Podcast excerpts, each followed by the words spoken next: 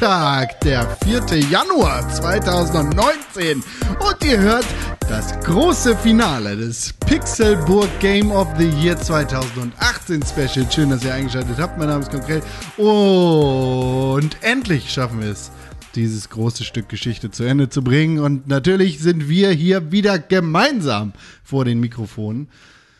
Die Pixelbook Boys, die Kids aus dem Blog, Tim Königke. Hallo, ich bin ein Kid aus dem Blog, ich bin ein Pixelbook Boy. Und der Gangster-Rapper mit dem Autotune. Hoffentlich schafft er das, in seine Effekte einzubauen. René Deutschmann. Einen wunderschönen guten Tag. Oh, ich dachte, du schaltest so schnell, dass du jetzt hier irgendwie auch Autotune einbaust. Das könnte ich machen in einem anderen Programm. Okay. Da ist Autotune bei. Aber Gut, dass du Autotune eingebaut hast. könnte hier was einbauen. Bau es ein. Äh, was ist das hier? René Deutschmann. Tune 13 ist das. Ich gehe jetzt auf die 13. Einen wunderschönen guten Tag übrigens. Hier ist René Deutschmann. Dann drehe ich die voll auf. Dann drehe ich auf den Monomix und auf den Main. Du musst das einfach ohne Und das zu dann kommentieren Bam. schaffen. Und dann nochmal Bam. Bam. Und jetzt muss ich es nur auf meine Spur legen. Und Ja. zwar so. Hallo. mein Name ist René. Das ist der Effekt, den er von Anfang an hatte. Haben wir den jetzt alle? Äh, nur wenn Nee. ich ihn euch gebe. Tim ich will- hat ihn jetzt. Hallo, liebe Zuhörer. Aber es ist leider kein Autotune, kein es ist was anderes. so, genauso Autotune ist hier leider normal. nicht drauf. Was gibt's denn hier noch so? Äh, es gibt noch diverse andere Sachen, aber die sind Ja, alle scheiße. Wir haben, Ja, einen Mensch. Neuen, wir haben einen neuen Mischer. Das ist jetzt. Äh, Von unserem Game of the Year Money gekauft. Genau, richtig. Bei unserem ganzen Podcast, bei unserer ganzen Patreon-Kohle haben wir uns einen neuen Mischer gekauft. Und der hat jetzt auch so, ich habe das Gefühl, jetzt habe ich das Gefühl, es ist immer noch drauf auf der Stimme. Aber das ist, glaube ich, mein Ich hab normales, alles weggemacht das ist jetzt, mein aber ich normales Vibrator Ja. auf der Stimme. Ähm, so heißt Ja, das also wir, haben, nämlich, wir können auf jeden Fall diverse wackelt. Dinge mischen. Also wir können Ja. Beton mischen. Genau. Ich habe jetzt gerade beispielsweise Cola mit Orange gemischt ähm, Ah. und habe eine Spezi gemacht. Klexofix. ja, genau. Auch Klexofix habe ich. Äh, So heißt das. Hab ich äh, Ja, ich würde es nicht anders nennen. Nee, sollte man auch nicht. Ja, ja, ja. Ja, Mensch, aber das, das ist doch toll, dass wir es geschafft haben, hier den Game of the Year Podcast in genau der geplanten Zeitspanne zum genau geplanten Zeitpunkt rauszubringen und euch unsere Game of the Year Liste zu präsentieren. Wir haben uns schon abseits der Mikrofone gestritten, nur für euch. Ja, also vielleicht nochmal da ganz kurz, falls irgendjemand das jetzt äh, nicht so richtig mitbekommen hat, diese ganze Geschichte. Ähm, wir haben natürlich unseren Game of the Year Marathon 2018 aufgezeichnet und ähm, das endete dann in der sechsten Folge an, äh, ja, mit, mit unserer tatsächlichen Game of the Year Liste, ähm, der letzten Folge, in der wir halt unser Spiel des Jahres gekürt haben und ähm, auch äh, die ohne Robbe Menschen sind in der Kategorie, genauso wie wir darüber gesprochen haben, worüber, worauf wir uns am meisten im Jahre 2019 freuen. Und äh, ja, das haben wir, ähm, das haben wir gemacht und haben da, glaube ich, vier Stunden knapp aufgenommen. Und äh, diese vier Stunden sind uns dann in der Post-Production verloren gegangen. Mir Ja. verloren gegangen. Ja, uns allen ein bisschen verloren Ja, aber gegangen. es, ich hätte halt, also wenn man tatsächlich, also wäre ich Horst Seehofer, wäre ich jetzt zurückgetreten. ja, okay, gut. Das ist, ja, also gut. eigentlich, Ja, aber wenn zu- einer- also zum Glück bist du Horst Seehofer, bist deswegen nicht zurückgetreten. Ja, Vielleicht richtig. eher so. Also wenn stimmt, du, so rum ist besser. wenn ja. du nicht Horst Seehofer wärst, dann wärst du jetzt wegen sowas zurückgetreten. Aber Genau. zum Glück bist du Horst Seehofer. Genau, also ne, wir haben uns auch gedacht, besser nicht podcasten als falsch, falsch podcasten. Genau, und deswegen wollten wir euch die für 80 Euro Disc Repair hergestellten äh, Alien-Sounds, die Ja. da wieder auf der SD-Karte äh, entstanden sind, äh, nicht, nicht, äh, nicht ausspielen. Das ist aber tatsächlich das große Problem von Flash-Speicher, ne? Dass Ja. der halt einfach nicht, äh, Richtig. dass der nicht so leicht wiederherzustellen ist. Also liebe Kinder mit SSDs und Flash-Speicher sowie SD-Karten da zu Hause, ähm, seid bloß vorsichtig. das kann nämlich ganz schnell schiefgehen, weil was weg ist, ist weg. Ab jetzt nur noch Magnetband. Richtig, nur Magnetband und äh, ja, wir lassen jetzt hier nebenbei noch äh, ein altes Tonbandgerät mitlaufen und das Richtig. lassen wir dann lassen, pressen wir Grammophonscheiben. äh, Scha Schall, Schall, äh, sch, nee, wie? Schallwellen. Nee, ich Doch, wollte- Schallwellen. Du meinst Schallwellen. Nein, ich Doch. Schallfolie wollte ich Schallwellen. sagen. Das war ja hier noch so eine andere Darreichungsform. Wenn, ihr könnt unsere Platte kaufen, wenn ihr unserem Patreon subscribt. Ab 1000 Euro im Monat kriegt ihr die Platte. okay, den Gag haben wir jetzt auch echt weit. Ich make durchgetragen. das Ja, bis, nee, bitte nicht. bis täglich. Ah, Ja, Tim hat okay. ihn ja auch schon gut erklärt wieder. Also zwischendurch haben wir ihn ja auch, äh, Ja. wenn man sich diesen äh, Fakten-Podcast, wenn man sich den tatsächlich bis, zu Ende, bis zum Ende durchgehört hat. hat. Ich habe da diverse Meinungen mittlerweile gehört, dass wir doch sehr asynchron waren.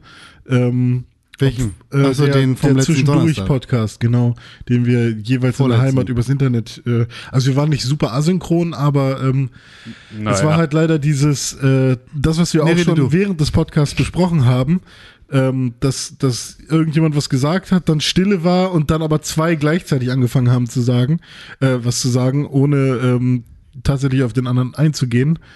Das war ein bisschen schwierig. Ähm, deswegen, ja, Internet-Podcast immer noch so eine, so eine Sache. Machen wir nicht gerne. Nicht Finden, so wir, gerne. finden wir nicht so gut. Im besten Fall nie wieder. Haben wir nicht in der Hand.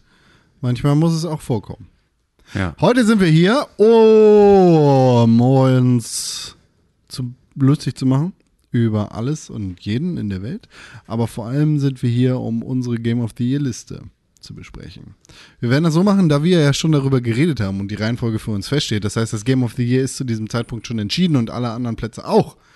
Ja. Ge gehen wir einfach unsere Liste durch. Wir fangen an bei der Ohne Robbe Menschen Liste, gehen von Platz 10 bis Platz 1 durch. Genau. Und dann haken wir dieses dunkle Kapitel ab. Richtig, und wir versuchen natürlich, also wir werden jetzt hier nicht wieder diskutieren, so, wir werden euch jetzt hier keine Diskussion vorspielen, aber wir werden schon versuchen, darüber zu sprechen, was sozusagen unsere Beweggründe waren, dieses Spiel auf diese Position zu bringen, und versuchen das so ein bisschen zu rekonstruieren. Mal gucken, ob uns das, ob uns das gelingt in diesem Maße. Aber wollen wir dann einfach, also wollen wir unten anfangen in Komm, unserer unten äh, in der ohne, Robbe Menschen. ohne Robbe Menschen Wir können ja Genau. vorher einmal, bevor wir, hm, Was denn? ich dachte vielleicht einmal alle Nominierten, aber das ist auch Quatsch, weil wir gehen ja alle durch, von daher. Ja. Ich würde mich noch kurz einmal entschuldigen, weil ich ein bisschen verschnuppert bin. Ach so, ja. Das kannst du natürlich Ähm, machen. ich hoffe, dass man, dass es nicht zu sehr stört. Ja, besser, be Hauptsache, du löscht den Podcast nicht. Gut, schon wieder. Hauptsache, du ziehst ihn Läuft es denn? Ich weiß Oh, nicht. muss- fuck. Ja, muss schon sagen. Aber äh, ja, naja, gut, dann lass uns doch einfach unten anfangen. Wir gehen es jetzt einmal alle mal durch. Herzlich willkommen in der Game of the Year List vom Pixelbook Podcast aus dem Jahre 2018. Genau. Und zwar ähm, starten wir mit den ohne Menschen. Das heißt also, solange wir jetzt nichts anderes sagen, ist das keine Reihenfolge, sondern das sind alles Spiele, die es nicht in unsere Top 10 geschafft haben, die wir aber ehren wollen als wichtige Spiele im Jahr 2018. Und da haben wir an allererster Stelle ähm, hier stehen Guacamele 2. Ja. Wer hatte das denn nominiert? Ich glaube, euch? Dennis. oder Sepp oder ja, beide. Ähm, und ja, alle sind ja jetzt auch auf dem gleichen Stand. Ne? Also jeder hat ja die Liste von allen schon einmal Richtig, gehört. genau. Das heißt, man hat da auch schon mal so einen Einblick bekommen, warum die einzelnen Spiele überhaupt ähm, bei, bei uns in der Redaktion auf irgendeiner Liste sind. Und ja, bei uns ist es jetzt eine ohne Robbe Menschen. Ist halt auch leider sehr spät rausgekommen erst. Ne? Ja, wir hatten das aber natürlich auch, ähm, das hatten wir ja auch äh, in, der, in der ursprünglichen Folge so gemacht, dass wir äh, äh, im Prinzip immer an den Stellen, wo wir selber jetzt nichts zu sagen konnten, dann halt die einzelnen äh, Aussagen von Dennis, Sepp oder Nati mit ein, reingeschnitten haben. Aber die haben wir das jetzt aber jetzt die letzten Genau, Tage aber die habt ihr gehört. ja alle gehört und deswegen können wir das ja voraussetzen. Äh, Guacamole 2 ist halt deswegen einfach auch auf unserer, ja, wie René schon sagt, wir haben das selber halt nicht so gespielt Ja. und es ist halt auch sehr, also relativ, ist es relativ spät erschienen? Echt? Ähm, ich glaube, also zumindest, ich weiß jetzt nur von dem Switch, äh, von der Switch-Version. Ja. Die kam auf jeden Fall im letzten Quartal. Ja, gut. Jetzt, ja, nee, äh, aber August steht hier. Tatsache. 21. August, Ja, ja, okay. Also das ist so, das ist jetzt nicht so spät, äh, dass es, äh, aber ah, am 10. Dezember ist für die Switch erschienen. Ja, Ah, okay, das okay. ist sozusagen dann Alles der, klar. der Punkt, an dem Ja, es schwierig wurde. Aber ja, äh, Genau, ich habe quasi nur die Switch-Version mitbekommen und vorher habe ich es irgendwie gar nicht auf dem Schirm gehabt, dass das schon wieder draußen ist. Äh, gab's ist das nur eine PC-Version ursprünglich gewesen oder? Nee, eigentlich nicht. nee, ist eigentlich für alles erschienen außer Switch, glaube ich. Ah, okay. So, also PlayStation 4, Xbox One und für den PC ist es erschienen und dann kam jetzt die Switch-Version dann halt ein bisschen nach, nachgeschoben. Ja. So im Dezember. Ja, ist auf jeden Fall, äh, ja, hat, hat Dennis ja was zu gesagt. Direkt, direkt danach auf der ohne Robbe Menschen Liste Shadow of the Tomb Raider. Ein Spiel, das wir auch in unserer größten Enttäuschung des Jahres Liste drin hatten. Trotzdem ein Spiel, das verdient hat. Es ist vor allem nach den ersten zwei Reboot-Teilen der Tomb Raider-Reihe ein großer Enttäuschungstitel, da hier einfach nicht das geliefert wird, was in den ersten Teilen angekündigt worden ist, beziehungsweise was in den ersten zwei Spielen zu spielen war. Ja, also das, was ich halt abgefahren finde, ist, dass wir halt immer noch nicht an dem Punkt sind, an dem Lara Croft Lara Croft ist. Also das ist sozusagen, also, oder dass im Prinzip der erste Teil ja schon die Prämisse war, ah, guck mal, jetzt wird aus der Archäologin Lara Croft die Action-Tante Lara Croft. Und das war irgendwie auch nochmal Thematik des zweiten Teils und das war jetzt auch nochmal Thematik des dritten Teils. Und aber so richtig, sie kommt halt nicht an in dieser Position, sondern sie ist immer auf diesem Weg. Und das finde ich ist so ein bisschen, das nutzt sich einfach extrem ab. Das war beim ersten Spiel deswegen halt extrem cool, weil sie so unbefleckt war Genau. am Anfang und weil du diese Entwicklung, wie sie langsam sich selber, also wie sie von der Situation abgehärtet wird, das mit ihr miterlebst und du selber erstmal irgendwie äh, relativ unvoreingenommen da reingehst und dann so langsam ja die, diese, diese Brutalität von Yamatai äh, sie halt irgendwie runter, runterschleift. Und das ist halt etwas, was, wo jetzt der dritte Teil einfach auch nicht mehr mithalten kann, äh, diese Geschichte weiterhin so aufrechtzuerhalten. Heavy. Heavy. Heavy Shit ist auch das nächste Spiel, A Way Out. Hat niemand von uns gespielt. Das war dieses Koop. Das war Prison Break. Lass uns Koop, genau. dem Richtig. Gefängnis ausbrechen. Ist ja einfach ein mega geiles Prinzip. Ich finde das ja immer noch eine total gute Idee, aber es funktioniert halt auch, glaube ich, nur auf dieser Tech-Demo-Ebene. Weil ich finde, so ein striktes, das kannst du nur im Koop spielen, Spiel, ist extrem geil. Und einfach zu sagen, so, es gibt da auch eine Story, die sich auch, also die das halt auch zu 100% ownt, dass es ein Koop-Spiel ist. Dass du in diesem Spiel, dass du das halt nicht alleine spielen kannst, dass, dass, sie, dass sie den Fokus, was äh, alles, den kompletten Aufbau, die komplette Dramaturgie, das komplette Aussehen dieses Spiels darauf abgestimmt ist, dass du immer zwei Leute hast, die sich so unterschiedlich, also die sich an verschiedenen Punkten da befinden und so. Das finde ich ist eine total Genau, eben gute, kein Splitscreen. So. Eben, das genau. Ist halt es ist kein, wichtig, kein, kein Splitscreen und es muss halt auch nicht funktionieren, wenn du es alleine spielst. Und das ist, glaube ich, etwas, wenn man das dann ownt und sagt so, ey, das ist wirklich unser Spielmodell, ähm, dann kannst du daraus was total Gutes machen. Aber ähm, was ich halt mitbekommen habe, war halt einfach, dass die Story Bullshit ist. So, und dass, die halt, also dass, dass die Charaktere einfach nicht, nicht spannend genug sind, dass die Geschichte nicht spannend genug ist ähm, und das halt einfach äh, dich halt nicht bei der Stange hält. Und das ist natürlich irgendwie, Ja. gerade für so ein Spiel, wo du dann auch noch zwei Leute motivieren musst, sich gemeinsam die Zeit zu nehmen und das weiterzuspielen. Da muss auch wirklich dieser Drang aufkommen, dass du sagst, boah, da habe ich jetzt mega Bock drauf, das irgendwie vernünftig weiterzuspielen. Das geht auch nicht online, oder? Ich glaube, es doch, weil, ja, Ich doch. weiß es gerade nicht. Aber was ich auch noch mitgekriegt habe, war das Gameplay-mäßig, das war halt zu wenig Spiel auch. Also da gibt es hier Tomb Raider, bla bla bla auf Osiris oder so, da wo, wo man halt wirklich gemeinsam Dinge äh, lösen muss.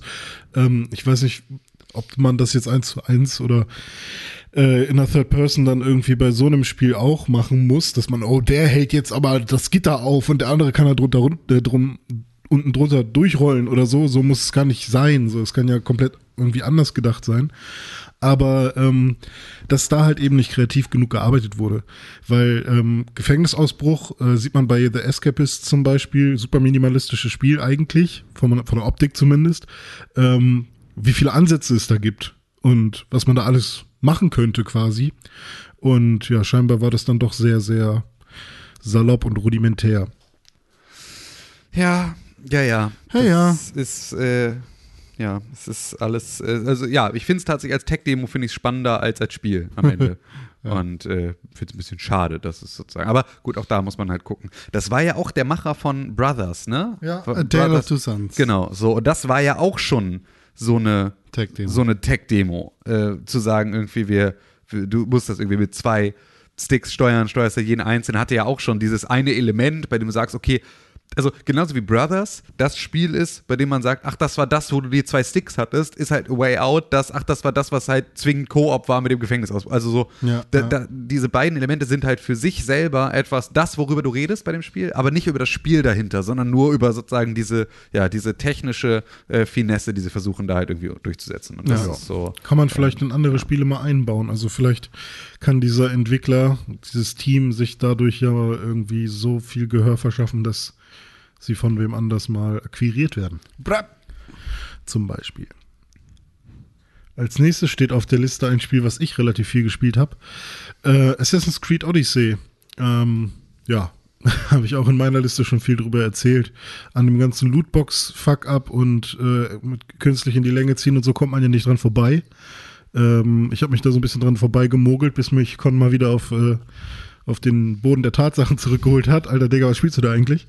Ähm, ja, an sich äh, fand ich, es ist das eins der ersten Assassin's Creeds, die mir durch die Möglichkeit, das was zum Beispiel Spider-Man nicht hatte, ähm, so einen Exploration-Modus oder sowas zu, zu nehmen und irgendwie alle äh, Head-Up-Display-Elemente irgendwie auszuschalten, ähm, mir so ein bisschen die Möglichkeit gegeben hat, so eine Art, ja, Abenteuer zu erleben, bei dem man sich ein bisschen mehr auf die offene Welt konzentriert.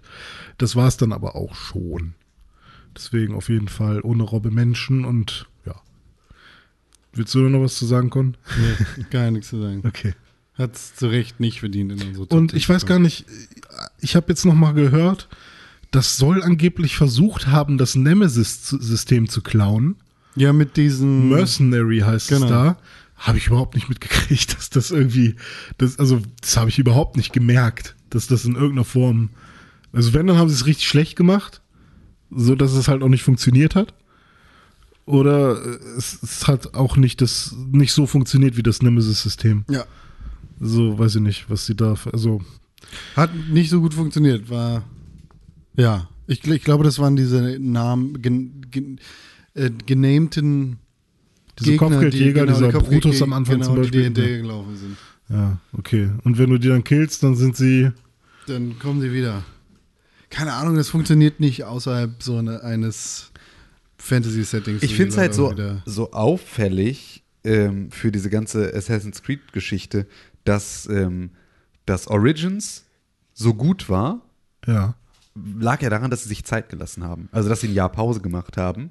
War das jetzt kein Jahr Pause? Nee, sie haben halt einfach Ah. im nächsten Jahr haben sie das gleiche dann halt rüber äh, irgendwie nach, na, in, in die griechische äh, Mythologie oder Troja oder was auch immer es dann ist, äh, da halt irgendwie rübergeschoben. Und das ist halt genau wieder das Problem. Also damit fangen sie jetzt genau wieder das an, was sich halt durchgesetzt hatte, dass das halt nicht so gut funktioniert. Ja. Ähm, ne, also ich meine, natürlich kann man auch davon ausgehen, dass wenn man sich ein Jahr Zeit nimmt, äh, das irgendwie neu zu zu konzipieren und das neue Konzept hat ja gut funktioniert, also es war ja Origins ist ja mega, also ist ja super gut angekommen. Ja. Ähm, dann davon auszugehen, man kann das nochmal machen. Ich bin jetzt mal gespannt, was die Ubisoft jetzt daraus lernt. Also ob es nächstes Jahr einfach wieder Ja. neues Assassin's Creed Odyssey, äh, äh, Rompompom, irgendwas, wie auch immer, dann halt irgendwie gibt, was da als Eigentlich wäre nächstes ja Thema Watch. Dogs dran jetzt, oder?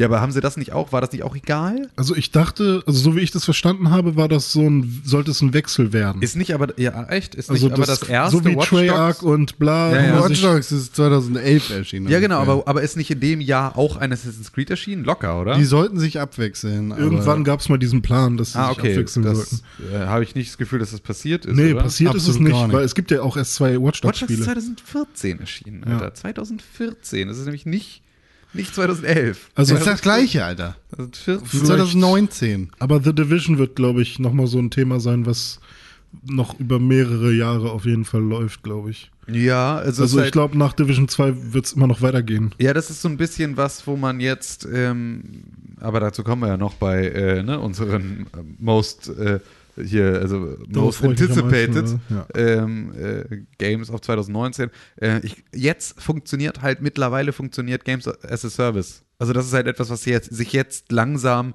in die, in die Wahrnehmung der Spieler gebracht hat, dass sowas, dass es sowas gibt und dass man halt irgendwie solche Spiele auch laufen lassen kann, wenn man sich um die kümmert. Also siehst an einem, also gerade Ubisoft macht es extrem gut mit Rainbow, Rainbow Six Siege.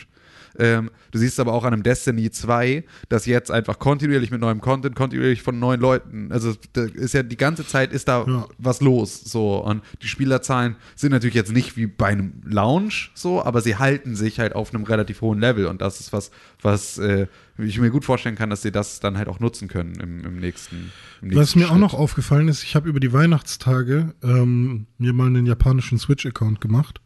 Einfach mal, um zu schauen, was es da so gibt. Mhm. Und ähm, ja, die haben ein paar andere Sachen, die wir nicht haben, aber im Großen und Ganzen irgendwie auch nichts Besonderes. Ähm, und tatsächlich gibt es da Assassin's Creed Odyssey auch für die Switch, aber kostenlos zum Download. Und ähm, dann, ich weiß nicht, wie sie es da machen. Also, du kannst dann kostenlos spielen und glaube ich, dann alles über Lootboxen oder so. Also, das ist mir Oh noch Gott. gar nicht untergekommen, aber in Japan kannst du es dir kostenlos runterladen. Mhm. Das fand ich auch relativ interessant. Also warst du auch in Japan. Ich war in Japan, ja. nee. Wie jetzt? Also, ich habe nur einen Account.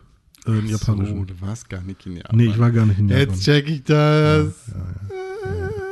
Das nächste Spiel auf der Liste ist Mutant Year Zero, ein Spiel, das ich darauf gepackt habe. René, du hast es in der Zwischenzeit auch gespielt. Ja.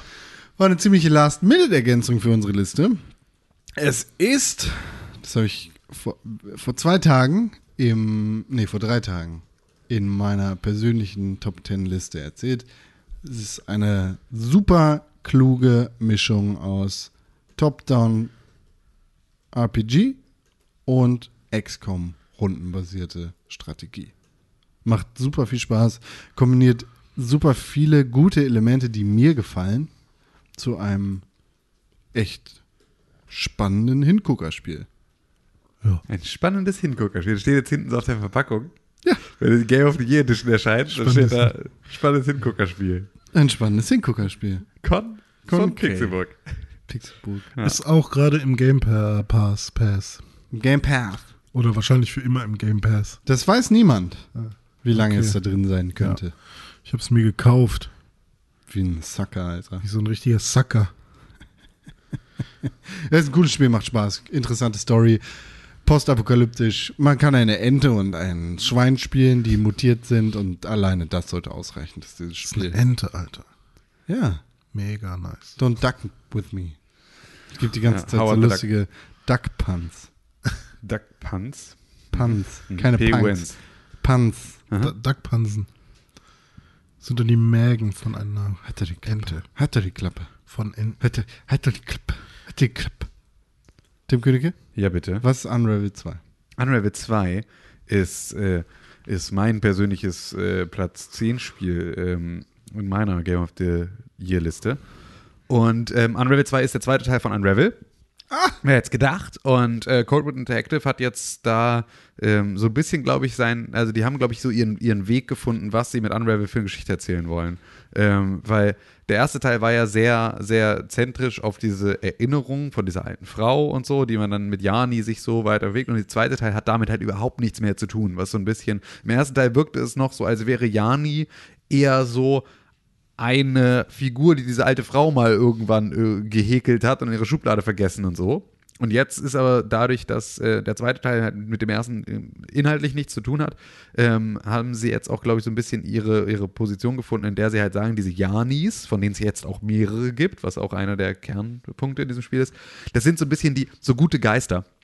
Also so ein bisschen etwas, was, womit sie so eine zusätzliche schwedische Mythologie auf, aufsetzen, von wegen, ne, dass, äh, sie, äh, dass, es, dass es halt Janis gibt und diese Janis sind halt diese Garnfiguren und die äh, stehen äh, eher für, für, für Liebe und für die Verbindung zwischen Menschen. So, und das ist sozusagen das, was sie machen. Und das Oh. heißt, also, sie stehen für Erinnerungen und sie versuchen sozusagen, ne, deine Erinnerungen und halt irgendwie an Menschen und sowas zusammenzuhalten. Wie Voodoo-Puppen. aber auch ja, nur halt in, auf eine positive Art und Weise.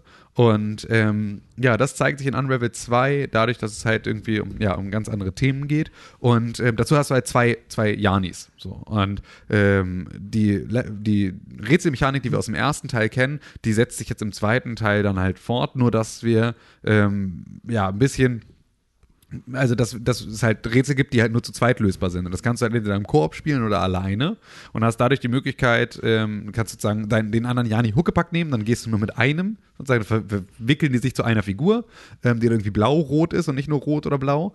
Ähm, und dann kannst du sie wieder voneinander trennen. Und dann kann die eine, äh, die eine Figur kann dann irgendwo hochklettern und den anderen dran hochziehen und so weiter und so fort und kannst so als Gegengewicht arbeiten. Dadurch ergeben sich halt ganz neue Rätselmechaniken, die im Prinzip noch ganz ähnlich funktionieren wie im ersten Teil, wenn man das auch noch gewohnt ist. Und du kannst sozusagen, der erste Approach an jedes Rätsel ist erstmal der, den du aus dem ersten Teil kennst. Also machst du irgendwo Knoten, du ziehst irgendwo irgendwas hin. Aber irgendwann merkst du, dass du halt mit diesen Mechaniken nicht mehr weiterkommst und dann halt diese zweite Figur brauchst, die das für dich erledigt und die dir dann irgendwie ja die Möglichkeit gibt, ähm, ähm, ja, äh, irgendwo nochmal aus einer anderen Richtung zu ziehen oder irgendwo ja dieses Gegengewicht zu Aber sein. man Also, hat von Anfang an die zweite Figur. Du hast von. Anfang an die zweite Figur, genau. Ähm, und äh, ja, so, so unravelt man sich da so durch die Spielwelt. Und ähm, es ist wirklich, also ich habe da mega viel Spaß mit, aber es ist immer noch wunderschön. Also es war der erste Teil ja auch schon. Das war ja das, was sie beim ersten Teil gesagt hatten, dass sie eigentlich eine, einen Liebesbrief an Schweden äh, sozusagen schreiben wollten. ne? Also dass sie halt irgendwie, äh, weil das war ja dieses kleine Entwicklerstudio, das plötzlich von EA äh, gepublished wurde, so mit ihrem Spiel war schon relativ krass und die ähm, ja, waren, haben da halt irgendwie dann auch weiter dran gearbeitet und machen, lassen immer noch äh, Schweden in einem echt schönen Licht dastehen. Und äh, war ja auch eins von diesen Spielen. Schweden das- ist ja ein schönes Land. ja, soll, soll man Und meinen. Mit schönen Menschen. Ähm, mit schönen Menschen. Auch das soll man meinen. Und ähm, ja, das war ja auch eins von diesen Spielen, die, was ich immer extrem nice finde, dieses, äh, wir kündigen ein Spiel an und es ist jetzt im Store für euch zum Download auf der E3, was ich immer relativ nice finde, wenn sowas geht. Und das geht natürlich gerade mit einem kleinen Titel wie Unravel 2 extrem gut, wo man genau sowas äh, halt machen kann. Und äh, das habe ich sehr gern gespielt. Es war ein sehr schönes Spiel. Ich glaube, ich bin dran jetzt mit dem nächsten Spiel. Du bist dran. Ja. Let's ähm, go, René. Pokémon Let's Go Pikachu slash Evoli ähm, haben wir auf der Honorable Liste. Und ähm, bei mir ist es, glaube ich, ich weiß nicht auf welchem Platz, aber irgendwie auf se- sechs oder sowas. Ähm, und das ist ein sehr gutes Pokémon-Spiel. Ähm, es ist natürlich eher auch an Kinder gerichtet, also was für Jüngere. Ähm, an auch an alte Fans, die vor allem die gelbe Edition gespielt haben. Und deswegen hat es mir halt auch sehr viel Spaß gemacht. Und ich spiele es auch immer noch, weil ich immer noch das 153. Pokémon fangen möchte, was Ja. man nur bekommt, wenn man Pokémon Go spielt. Meltan. Meltan, davon die Weiterentwicklung. Ah. Meltan habe ich schon, jetzt brauche ich noch, muss ich einmal Meltan weiterentwickeln. Ah. Und das geht nur über Bonbons in Pokémon Go. So Ah. leicht könnt ihr die Meltan-Quest jetzt abschließen. Ja, Ist das, ich, ist äh, das alte oder ist das neue? ich hab's ja jetzt, aber noch nicht gespielt. Okay. So, Ähm, deswegen kann ich's noch Mel nicht. Metall. Ja. Ja, und? Ah, Melmetall ist das äh, ist die Weiterentwicklung, oder was? Ja. Ja, ich das kenne ich leider So nicht. ist das Also, Pokewiki. ist, glaube ich, super neu oder so. Herkunft und Namensbedeutung laut Pokewiki ist Ja. Meltan basiert wahrscheinlich auf einer Schraubenmutter. Krass, Das ist richtig. Krass. Das ist ja heftig. Sieht aus wie ein Ditto mit einer Schraubenmutter oben drauf. Ja, richtig. Das habe ich auch mal gedacht. Ja, das ist ja. Aber ähm, Pokémon Let's Go So kreative Köpfe. ist ähm, vom Das sind mysteriöse Gameplay Pokémon. her Auf dem motiviere ich auch ähm, mit Sicherheit nicht eines der besten Spiele, was wir auf unsere gemeinsame Liste packen wollen. Also äh, sehe ich sehe ich jetzt nicht, dass man also das ist auch zwar sehr ähm, hat ein sehr, eine sehr große Fanbase, aber dennoch sehr nischig. Und ähm, Du kannst Meltan zu Mel Metall entwickeln, wenn du 400 Meltan-Bonbons in Pokémon Go richtig. Ist sehr gut. benutzt. Und das dauert mega lange. Weil du immer nur, ich glaube, drei Meltan-Bonbons bekommst, wenn du einen Meltan fängst. Viele Und du kannst nur alle acht Tage einen Meltan oder mehrere Meltans Boah. fangen. Weil du nur alle acht Tage eine Mystery Box bekommst. Und die musst du auch, die kriegst du nur, wenn du ein Pokémon von Pokémon Go zu Pokémon Let's Go transferierst. Dann bekommst du in Pokémon Go eine Mystery Box, die musst du dann öffnen und dann kommen eine halbe Stunde lang spawnen Meltans. Die kannst du dann fangen. Und im besten Fall hast du dann irgendwie 10 Meltans gefangen oder so. Dann hast du 40 von diesen Bonbons und das musst du halt 10 Mal machen. Das heißt, 10 Mal, also 10 Wochen quasi dauert es, bis du Meltan. Außer du hast goldene Beeren und die bekommst du nur durch Raids. Aber ich gehe nicht auf Pokémon Go Raids. Das, Was es nicht alles gibt, ne? Was Es es nicht den- Was sind alles gibt Pokémon Go Raids? ne, Warte, erklär mal, was sind Pokémon Go Raids? Na, du gehst zu so einer Raid Station, also es ist quasi Rape Station. nee, es ist quasi wie so eine Arena, also so ein Pokestop mäßig. Und da findet gerade ein Raid gegen ein zum Beispiel mystisches Poke oder my mystisch ist nicht, sondern äh, so, so ein Mysteriöses. Auch nicht. Diese Mythical. Das ist ein Mythi mystisch. Mythisch. Mythisch. Mythisches Pokémon. Ähm, wie zum Beispiel, keine Ahnung, ich kenne die alle nicht, die aus den neuen Generationen. Und ähm, weil die halt so stark sind, müssen halt mehrere Trainer gegen die kämpfen. Und im besten Fall sind dann, dann gerade in dem Moment viele Trainer in der Nähe und kämpfen dann gegen. Also ist das so ein Sammelpunkt, wo Leute Ja, sich treffen. Da siehst du dann wahrscheinlich, äh, wenn, also du kriegst da eine Nachricht dahinter, der Nähe ist gerade, läuft in äh, 10 bei, Minuten, bei Penny Raid. ist, ist Pikachu. Ja, nee, also sagen wir mal, wir nehmen jetzt einfach mal Mewtwo. Da ist ein Mewtwo gleich. Mewtwo Raid in 25 Minuten Bei Penny. Äh, bei Penny um die Ecke. Geh da hin und dann gehst du da hin. Wenn du Glück hast, sind da noch andere und dann geht's relativ einfach. Wenn nicht, Aber du kannst ihn auch alleine killen. Ich glaube schon. Ich habe noch nie einen Raid gemacht, keine Ahnung. Also so stelle ich mir das jetzt vor und so habe ich es bisher immer verstanden. Ähm, wenn du einen richtigen Pokémon Go-Fan fragst, dann wird er bestimmt noch Ich kenne einen. Ja, Ja, Martin. gut, cool. Martin schreibt eine Mail. Im Podcast im pixelbook.tv. Richtig. Ja, aber Pokémon Let's Go und Robbe Menschen, gern geschehen. Danke. Was haben wir noch auf der Liste? Wir hätten hier noch Overcooked 2 auf Heiß. unserer Liste. Ähm, das ist wirklich heiß und das habe ich äh, auch ganz gerne gespielt in äh, dem Videospieljahr 2018. Mein großes Problem ähm, mit äh, Overcooked 2 war allerdings, dass äh, ich es auf der Switch gespielt habe und auf der Switch die äh, Buttonbelegung anders als auf der Playstation. Deswegen bin ich damit nicht warm geworden. Jetzt wollte ich es tatsächlich ähm, zwischen, zwischen Weihnachten und Neujahr wollte ich es äh, nochmal spielen mit meiner Liebsten gemeinsam und äh, habe darüber festgestellt, dass meine Switch kaputt ist, ähm, weil sie nämlich nicht mehr mit, äh, weil sie Controller nicht mehr erkennt und äh, ja, nicht mehr richtig äh, funktioniert. Das klingt so, als wäre sie blind geworden. Du hast überhaupt nicht zugehört, ihr habt beide nicht zugehört, ne, weil ihr ganze Zeit Wichswitze gemacht habt hier im Hintergrund. Habt ihr das überhaupt nicht mitgekriegt, was ich überhaupt gesagt habe? Doch, Ne? hab ich die erkennt die Controller nicht mehr. Ja. Wie Äh, ein Birdbox. Die Switch erkennt den Controller nicht mehr. Ja, richtig, genau. Also g- überhaupt alle Controller. Also nur noch, wenn sie angeschlossen sind oder äh, in manchen Spielen und ja, ist halt irgendwie, lässt sie nicht mehr machen.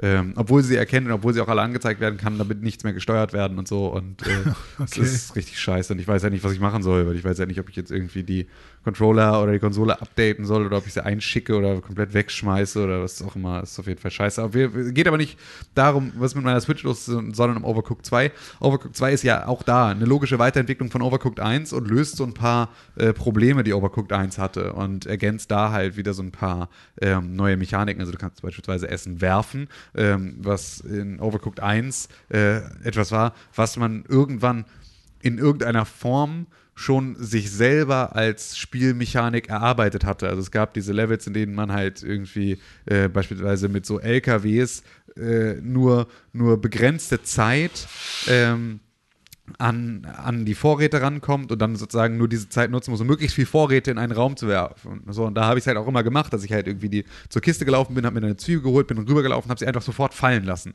So, und so ein bisschen die Schwerkraft mit genutzt, davon, dass ich sozusagen gerade schnell war und sie habe fallen lassen, dass sie noch ein bisschen weiter rollt. Ähm, diese Mechanik haben sie jetzt halt eingebaut, also dass du tatsächlich Sachen werfen kannst. Das würde jetzt fürs erste Spiel bedeuten, wenn du der gleichen Levels spielst, dass davon halt die Hälfte extrem leicht ist, weil du halt jetzt diese Distanzen halt auch ähm, überwinden kannst, ohne dass du laufen musst. Sorgt aber natürlich dafür, dass sie im zweiten Teil jetzt ganz neue Rätsel aufbauen können, die genau mit dieser Mechanik spielen. Kann man sie auch Und- zu weit werfen? Ähm, also, dass sie irgendwie abprallen und wieder. ja, na klar. Also du kannst halt einfach daneben werfen oder sonst irgendwas. Du kannst ja irgendwo in, ne, in den Abgrund werfen oder sonst irgendwas. Das ist schon, äh, das, das, das kann schon alles passieren. Ja. Und dazu sind halt einfach neue Rezepte mit dazugekommen, was ja eigentlich auch das ist, was man sich eh eigentlich wünscht, so von so einem Overcooked. So viel mehr ähm, muss das ja auch gar nicht anders machen, weil der erste Teil war ja ähm, zu Recht auch einfach gut. Fast Und, äh, perfekt. Fast perfekt, genau. Und deswegen äh, ist Overcooked 2 davon eine gute Weiterentwicklung, aber halt eben, ähm, ja, dadurch, dass es halt auch nur ein zweiter Teil ist, würde jetzt viel, würden viel der Lorbeeren, die man jetzt Overcooked 2 geben würde, würden Mhm. auf den ersten Teil genauso fallen. Und äh, deswegen ist es für das Jahr 2018 nicht das, eins der stärksten Spiele, so in die Richtung. Ja. Ja. Das FIFA-Symptom. So ein bisschen, ja. Ja, Auch wenn ich es so immer wirklich. gemein finde. Also, Ja. weil am Ende ist es natürlich so, wenn du eine extrem gute Basis hast, so, ne, wir haben es, äh, wir haben es äh, später noch mit, mit Hitman 2, ne, wo, wir, wo du genau das gleiche Argument auch geben könntest, so, und wo wir es auch hatten Mhm. in der Diskussion. Ähm, äh, wenn du eine gute Basis hast, so, dann ist es natürlich auch leicht darauf aufzusetzen. Ist aber auch leicht zu verkacken, sehen wir auch immer wieder.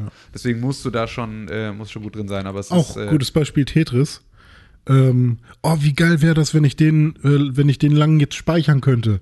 Irgendwann kam die Funktion dazu, dass man sie, äh, dass man die halten kann. ja. Das war noch cool. Irgendwann ging dann aber Tetris ganz wilde Wege. Aber ist auch schwierig zu vergleichen mit Overcooked. Overcooked ist sehr, sehr gut. Ja, ist ein Sehr. Spiel. Tetris ist aber- auch sehr, sehr gut. Ja, aber äh, Tetris 3D und so ein Shit ist irgendwie weird. Ja, Also- aber es ist natürlich auch nicht ganz so viel vergewaltigt worden, also Overcooked jetzt wie Tetris. Ja. Also halt Ich wollte ein eigenes Overcooked machen. Da kann man das Gemüse auch nach oben werfen. ja, das ist gut. Das ist wichtig. Das ist, wäre genau die Änderung, die ich jetzt auch gesagt hätte, dass das eigentlich das ist, was fehlt. Weil Ja. also bisher ist halt das alles ist, Und ist perfekt. dass man kann, halt man kann auch das Spielfeld von unten sehen. Ja, ist auch, ja, genau. Also das sind genau die Sachen. Das steht hier auch auf meiner Liste, das hatte ich mir aufgeschrieben. Als Verbesserungsvorschläge für Overcooked 3 hatte ich denen das auch schon mal irgendwie per Fax geschickt. Also bisher noch nicht drauf geantwortet. Genau. Und, ähm, nee, das weiß ich nicht. Nee, weiß ich auch nicht. Gut. Was haben wir denn noch gespielt? Con, hast du noch was gespielt? Vampir! Machen so die Vampire. Ja. Bist du- In dem Spiel. Vampir! Bist du, bist, bist du ein Vampir? Ja, René, kannst du den Effekt machen? Äh, oh Gott, das dauert doch schon wieder Jahre. Nee, komm jetzt hör auf mit so einer Scheiße. Ich dachte, er kann das schnell. Nee. Ich, Nein, könnt, kann ich könnte nicht. alles so einstellen, dass es schnell gehen, aber Ja. ich, ich, ich glaube Vampir! nicht, dass das ist kein Effektgerät. Nee, ist kein Effektgerät. Wir wollen sowas nicht machen. Jetzt lass uns nicht mit so einer Scheiße anfangen. Vampir! Ich überlege gerade, Nein, was da cool passen. Ich will, eigentlich würde ich gerne eine Stimme dann runterdrehen. Ne? Ja, ja. Schön Pitch-Shifter hier. Ja, pitch mich mal. Nein. Ja, Vamp Vampir ist ein schönes Spiel von Don't Not. Hat mir Spaß gemacht. War nett, aber keine Corvette. Warum, Ein, warum denn nicht? da, ja, es ist halt ein Spiel. Habe ich das gerade nur gehört in meinem Kopf? Nee, das ist, habe ich verursacht, glaube ich, aber ich weiß Schwein. mal nicht wie. ja. ja, ein Spiel, in dem Was denn? Was das denn jetzt? Hey, Tante. René hat mich so angeguckt. Nö, passiert, Und am Regler gedreht. passiert nichts. Schade. Ein Spiel, in dem man die. Jetzt könnt, könnt ihr das einfach lassen? Ich mach doch gar nichts. Er fängt einfach an zu lachen. Der Verrückte. ja, ich komme da gerade nicht raus. Du bist ein verrückter Hengst, bist du, ne? Verrückter K.O. Ja. ja. Ein Spiel, in dem man die Rolle eines Vampirs übernimmt, der rumläuft und Leute aussaugt. Wie, was man halt so macht als Vampir. Und tatsächlich ist es ein gut gelungenes Rollenspiel, das sehr viele schöne Elemente implementiert, die ja, man nicht in allzu vielen Rollenspielen bis jetzt gesehen hat. Denn es gibt unterschiedliche Blutqualitätsmechaniken für die jeweiligen Stadtteile, in denen man als Vampir unterwegs sein kann. Gibt, äh, ja, man muss halt darauf achten, dass man nicht die NPCs killt, mit denen man gegebenenfalls später interagieren Ja, möchte. man muss auch darauf achten, dass man nicht die Hörer killt, mit denen man später interagieren möchte. Also nur mal so als kleiner, äh, als kleine Seiteninformation. Vampir Ja. ist eine berechtigte ohne Robbe Menschen hier auf unserer Liste. Sorry, Tim. Als nächstes haben wir Nino Kuni 2, Gutes Spiel. Wäre eigentlich auch auf Platz 1 unserer Liste gewesen. wenn es nach dir geht. Ist das Nee, auf nicht- Nummer 1 auf deiner auf, Liste? Nee, nicht auf Platz 1. Ja. Ich, das ist gar nicht auf meiner Liste, glaube ich. Ah, dann gehört es auf jeden Fall in unsere Top 10. Ja.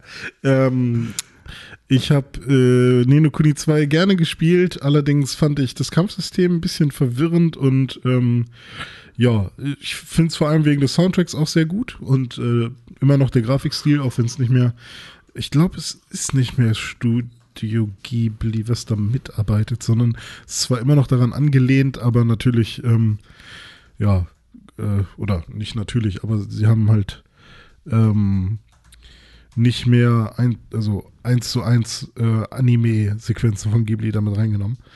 Und ähm, Studio Ghibli ist nicht involviert. ja, das war dann scheinbar nur beim ersten. Und ähm, dennoch ein sehr cooles äh, Rollenspiel. Viel Kram, den man nebenbei machen kann, so strategische Elemente, also und, und auch äh, also so, ein- so ein taktischer Modus und dann kannst du noch dein, eigen, dein eigenes Königreich aufbauen tatsächlich. Ähm, also super viel zu tun.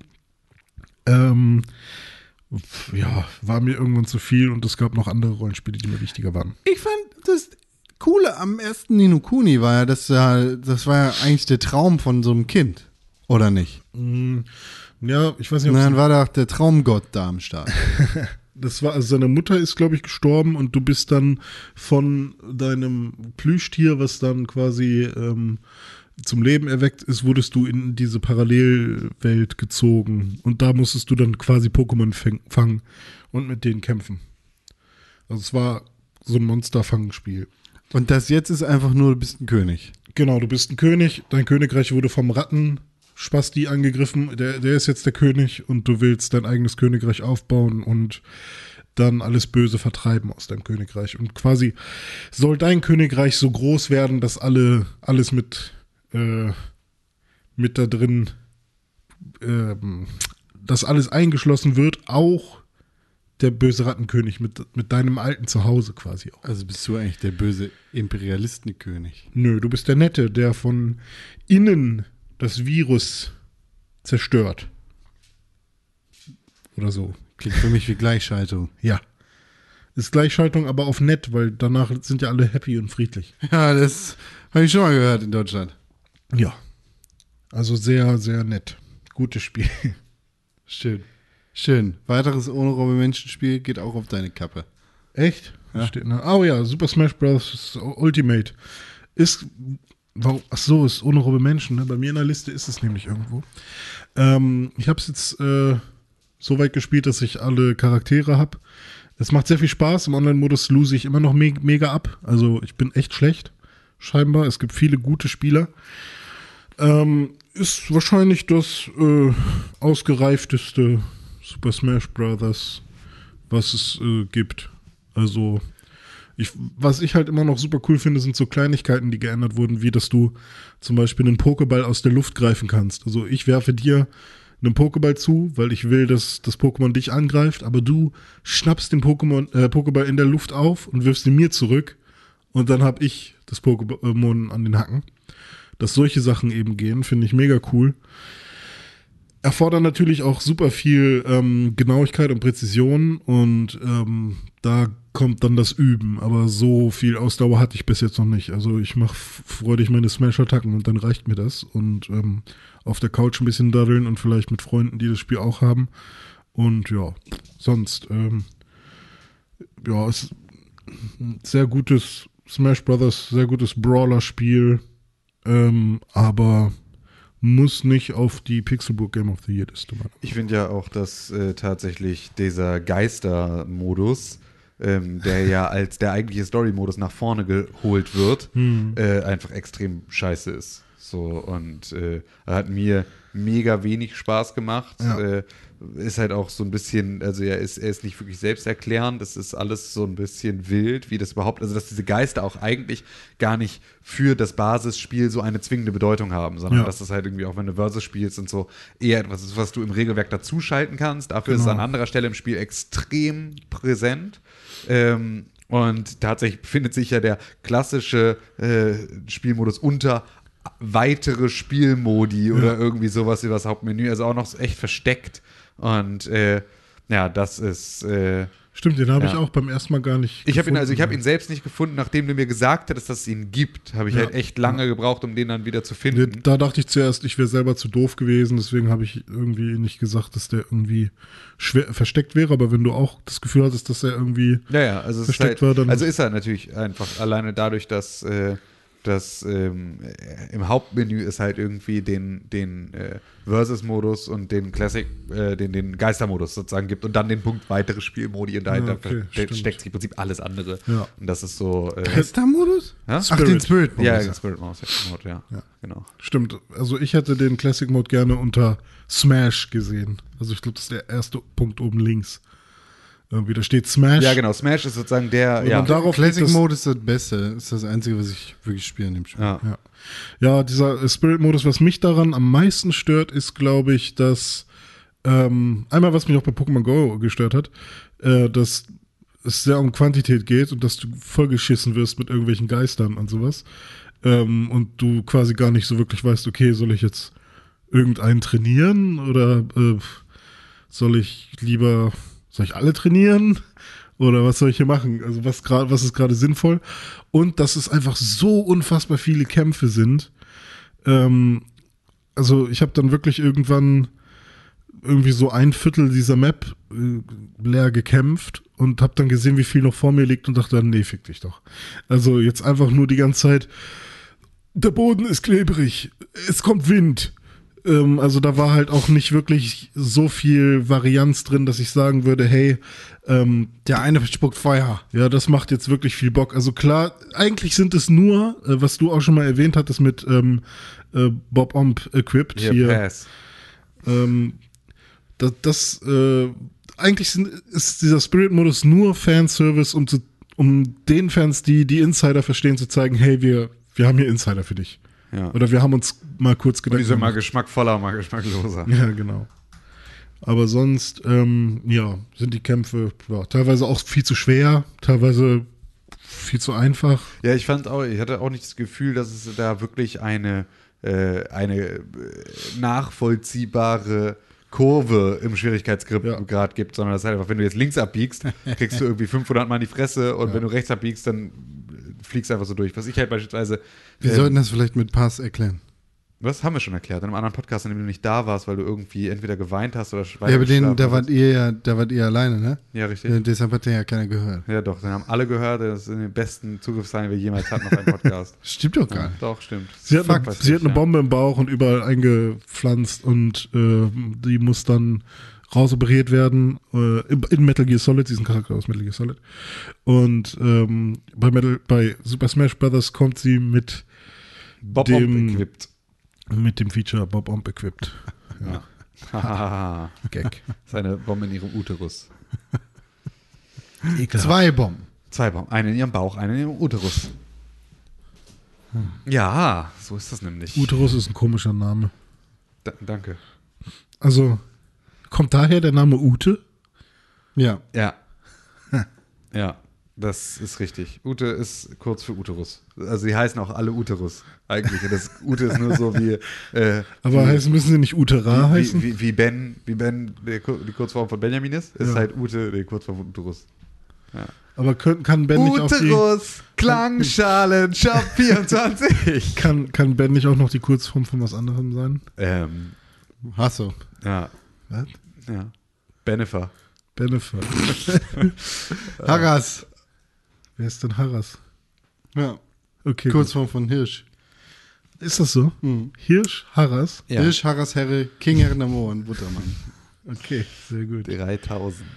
Ähm, ein, ein, 5000. Kampf, ein, Kam- ein, ein Kampfspiel, was wohl den besten Online-Modus der Welt Kampfspiel. hat, Ja. ist Dragon Ball Fighters. Ja, jetzt kann Con mal erzählen. Nicht nur den besten Online-Modus, den besten mich kurz Alles-Modus. zusammen. Den besten Chibi-Modus. Und wirklich das absolut schlimmste Menü in einem Videospiel ever. Also wirklich vielleicht. Hast du also, Forza Horizon 4 gespielt? Ähm, Also, nein. Ich aber- will auch, dass das Ja. das Schlimmste ist, was Conda spielt, aber Forza Horizon 4 ist auch nicht so geil. Ein super schönes Spiel. Super gut. Super viel Spannung, Spaß und Action. Es sieht einfach aus wie aus dem Manga gepellt. Wie als René das erste Mal Dragon Ball Super gesehen hat und seine Augen erstrahlt sind, als er Beerus den Destroyer gesehen hat. Genauso sieht das Spiel aus, wenn er es auf seiner Konsole spielt. Das ist nicht das Einzige, was dieses Spiel kann, denn es ist tatsächlich auch ein verdammt gutes Fighting-Spiel in dem alles Sinn ergibt. Es ist wahrscheinlich mein Lieblings-Fighting-Spiel seit Mortal Kombat, dem letzten. 10, 10x. Und ist ein Spiel, das mich bis ins nächste Jahr begleiten wird. Und es kam tatsächlich genau zur richtigen Zeit raus, zu Dragon Ball Reanimation, sozusagen, als die Filme unser Land erreichten, als Dragon Ball Super in seiner Pracht auf den Fernsehern lief, kam Dragon Ball Fighter Z, genauso wie Dragon Ball Legends, einem Spiel, das nicht auf dieser Liste ist, Ja, sondern auf meiner Top 10. richtig. ist zu Recht nicht mal eine unraube Menschen. Das würde ich so nicht sagen.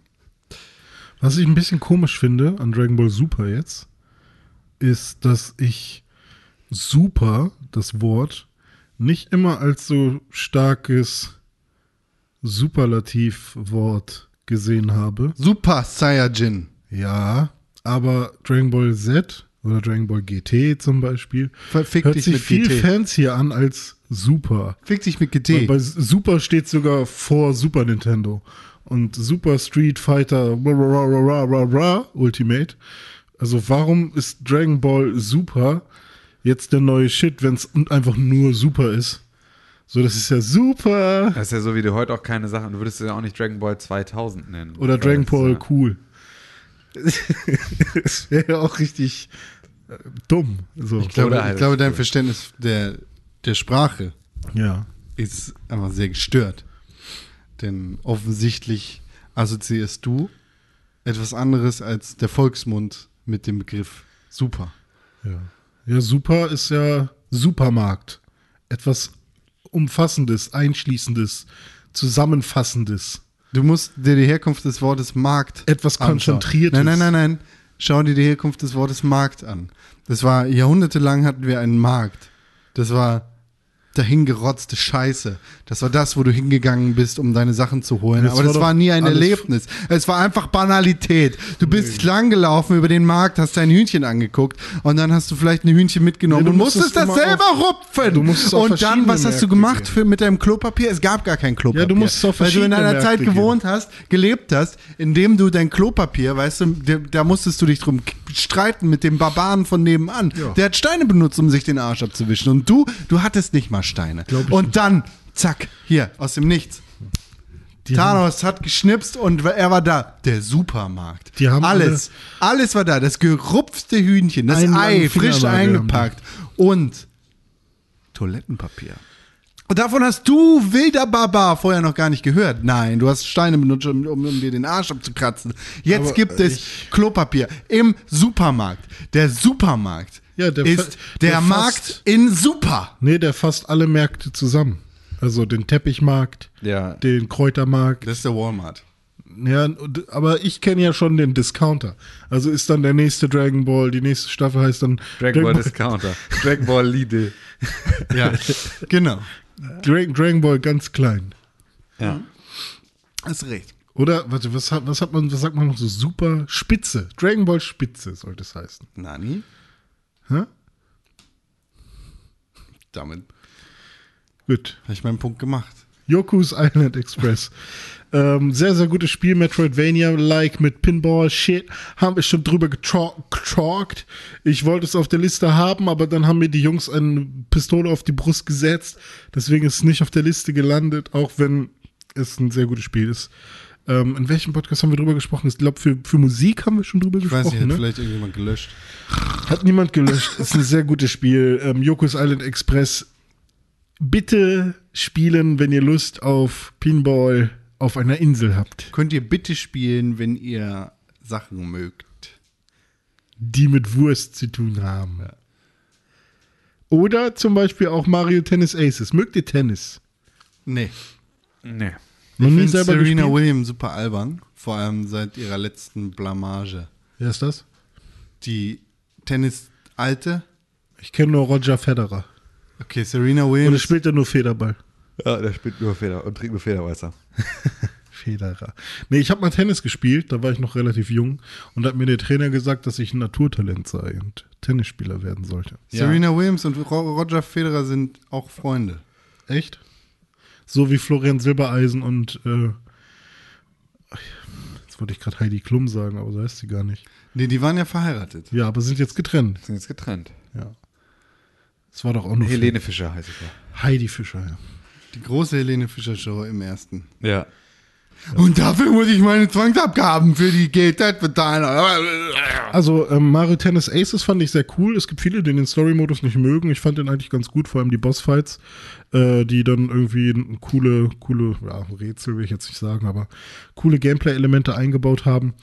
Ähm, für eine Runde zwischendurch, auch online, habe ich das echt öfters mal angemacht, aber auch jetzt nicht das beste Mario Tennis. Also ich glaube, ähm, das auf dem N64 hatte noch so echte Tennisregeln äh, irgendwie mit verbaut. Und das gibt es jetzt zum Beispiel gar nicht mehr. Also irgendwie Match ist viel zu kurz. Solche Sachen stören mich dann halt äh, so ein bisschen dran. Ähm, aber sonst äh, ein gutes Tennisspiel. Also wer Bock auf äh, oder wer Mario Kart mag und noch äh, Lust auf was ähnliches hat, der kann sich Mario Tennis mal anschauen. Tennis mit Mario. Richtig. Und anderen. Jetzt kommt dieser Stern dazu von Mario Galaxy, der immer mit dir rumfliegt und mit Rosalia am Start ist. Hm. Ja. Gutes Spiel. Mario Galaxy, Platz 1. Ja. Weiter geht's. Battlefield 5? Hat keiner von uns gespielt? Doch ich. Echt? Ja, ich hab's jetzt auf der Xbox. Das Einzige, was ich dazu sagen kann, ist Geschichtsrevisionismus, super beschissene PR. Seid ihr eigentlich dumm? Und Battlefield interessiert mich nicht, weil Battlefield war schon immer der unterlegene Shooter, Call of Duty oder nichts. Ja, nö, so stimmt das jetzt ja auch nicht. Also es war ja tatsächlich 1942 war geil. 1942 spielt außerhalb der Konkurrenz. Ja, das stimmt. Aber war geil. Aber war geil. Und Bad Company auch. Das mochte ich nicht mehr so. Bad gerne. Company habe ich durchgespielt damals und äh, das hat sich für mich nach was anderem angefühlt. Aber fand ich auch nicht, also war für mich sehr, sehr das gleiche, jede Mission. Also hat sich jetzt nicht Man konnte Häuser kaputt ballern. Na, das war ganz cool. Das war, das war neu, oder was? Weil jetzt geht das ja auch noch. War das damals neu? Das war damals neu. Okay. Nee, Battlefield 5 hat bei mir nur rumgebackt. Und ja, ich hatte weiße Menüs, die an, anfangen. Du hast es auf der Konsole gespielt. Ja, auf der, 3, äh, auf der Xbox One. Auf der 360. Ähm, und ich habe ja, mir fünfmal das Intro angucken müssen, weil es jedes Mal wieder von vorne gestartet ist. Und das war alles nicht cool. Und äh, irgendwann hat es dann geklappt. Und ja, hm, hat sah auch nicht so geil aus auf der Xbox One. Also ich glaube, da braucht man schon eine One X für, um das genießen zu können. Das ist, das ist keine, keine adäquate Entschuldigung für dieses Spiel. Ja, kann Für sein. kein Spiel. Ja, gut, wir sind aber auch alle einfach keine Battlefield-Spieler. Das halt Battlefield wirklich 5 gehört in den Weltraum geschossen. Fick dich, Battlefield 5. Also ich fand, ich habe ein paar Let's Plays geguckt, ich fand der Multiplayer sah schon echt spaßig aus. Ähm, Ja, man, also äh, das, was ich gehört habe, was für mich immer ein Riesenproblem war, ähm, war, dass du halt in Battlefield nur reinkommst, wenn du Battlefield spielst. Also es gibt halt keine Einstiegshürde. Äh, es, gibt, eine riesige Einstiegshürde, weil du halt, äh, weil halt jeder, der da irgendwie der Battlefield spielt, kann das. Und du musst irgendwie erst 5000 Mal sterben, bis du irgendwie deinen ersten Kill hast. Und du ist so richtig anstrengend, sich in Battlefield an einen Punkt zu spielen, an dem du weißt, was abgeht, an dem du die Maps kennst, an dem du mit der Waffenphysik umgehen kannst. Und ab da bist du halt Teil dieses Battle, dieser Battlefield-Welt. Und wenn du dann für den Titel mal raus bist, bist du auch, glaube ich, raus. Ähm, wenn du allerdings, äh, ja, wenn, wenn du aber halt äh, da drin bleibst, dann kann, hast du auch an jedem Battlefield Spaß. Und das ist so ein bisschen was, was ich jetzt gehört habe, dass es mit Battlefield äh, äh, One da jetzt, äh, äh, Battlefield 5 da jetzt anders sein soll. Dass das sozusagen ein bisschen eine angenehmere äh, Einstiegsmöglichkeit bietet, aber dann auch relativ schnell das wieder verliert. Und dass du dann halt einfach, äh, dass es trotzdem immer noch relativ äh, geschlossenes äh, ja, Spiel ist. Don't like Battlefield 5.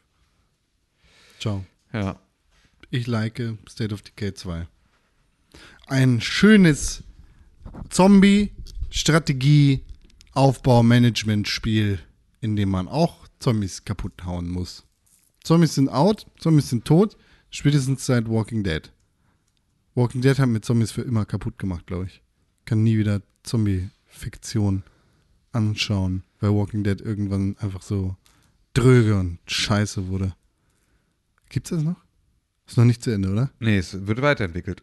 Und Negan kriegt ein Spin-off oder so. Locker. Achso, du meinst die Serie, ich dachte der. Ja, äh, äh, die- nee, der Telltale. Der- Telltale, dachte ich. Das war, das war ja, wir, sagen, wir sind ja hier. Da denke ich gar nicht mehr dran. Nee, ich meine die Serie. Ja, keine Ahnung, ob die weitergeht. Negan Das interessiert mich alles auch nicht. hat Lucille. Er ist so verrückt. Karl ist tot. Du warst auch mal richtig Dank. verliebt in den. Also halt mal In. Negan? Negan ist. War auf jeden Fall, Negan war das der einzige Grund, warum das überhaupt sich wieder irgendwo. Negan, genau, Negan wurde der Grund, warum sich die Serie legitimiert hat. Ja. Wieder. Und das Negan ist jetzt der Grund, warum die Serie abfuckt. Ja. Die Serie ist der Grund, warum so ein Abfuck ist. Ja, klar, das ist scheiße. Karl ist tot. Das ist das einzig Gute daran jetzt gerade. State of Decay 2, gute Zombies, schöne Aufbau-Management-Simulation. Ist, also mir macht es Spaß, in der Gegend rumzufahren, Leute einzusammeln, ein paar Zombies mit dem Messer abzuhacken und gleichzeitig meine Basis zu verwalten und da zu schauen, welche Rohstoffe wofür genutzt werden und ja, wofür ich was verwende und was ich wie ausbaue. Es gibt ein Zombie-Spiel, das mir besser gefällt, das können wir hier nicht erwähnen. Ich, das, Ja. ich kann es nicht lesen, das Licht geht gerade aus, es stirbt so ein bisschen. Ja. Aber State of Decay, Gehört, kommt vielleicht auch demnächst ein zweiter Teil. ja, Äh, und ist das Licht noch dunkler. das Licht, Licht noch, also das Licht ist vielleicht nicht ganz tot.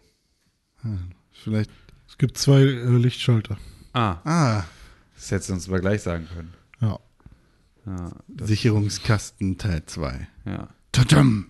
ja, aber wieso? Das kann man ja jetzt, man kann ja jetzt über den zweiten Teil reden. Stimmt, im hat zweiten ja Teil dürfen wir reden, der ist ja, Ja. noch nicht indiziert. Genau. Dying Light 2? Dying Light 2 kommt. Wie der erste Titel hieß, wissen wir nicht. Nee. Ich weiß ja auch nicht, wie das war.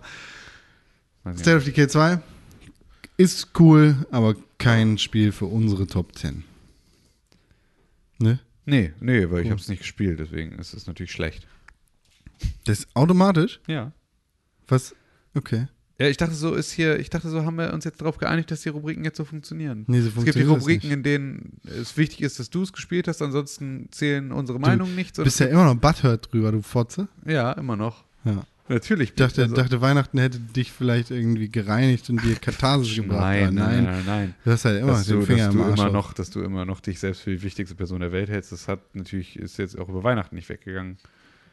Nee, das ist ja mein Problem nicht dann. Ja, naja, das ist natürlich bei gemeinschaftlichen Projekten immer so eine Sache. Ja. Ich finde euch beide gut. Halt deine Fresse. Ich hasse dich. Niemand mag dich. ja. Schwan, Das bin ich. erzähl mal was über Call of Duty Black Ops. Ich 10. habe äh, einmal Deathmatch gespielt. Und? Äh, ja, war okay. Also hat so Mittelspaß gemacht. Ich glaube, ich wurde oft gekillt und ich habe einen gekillt.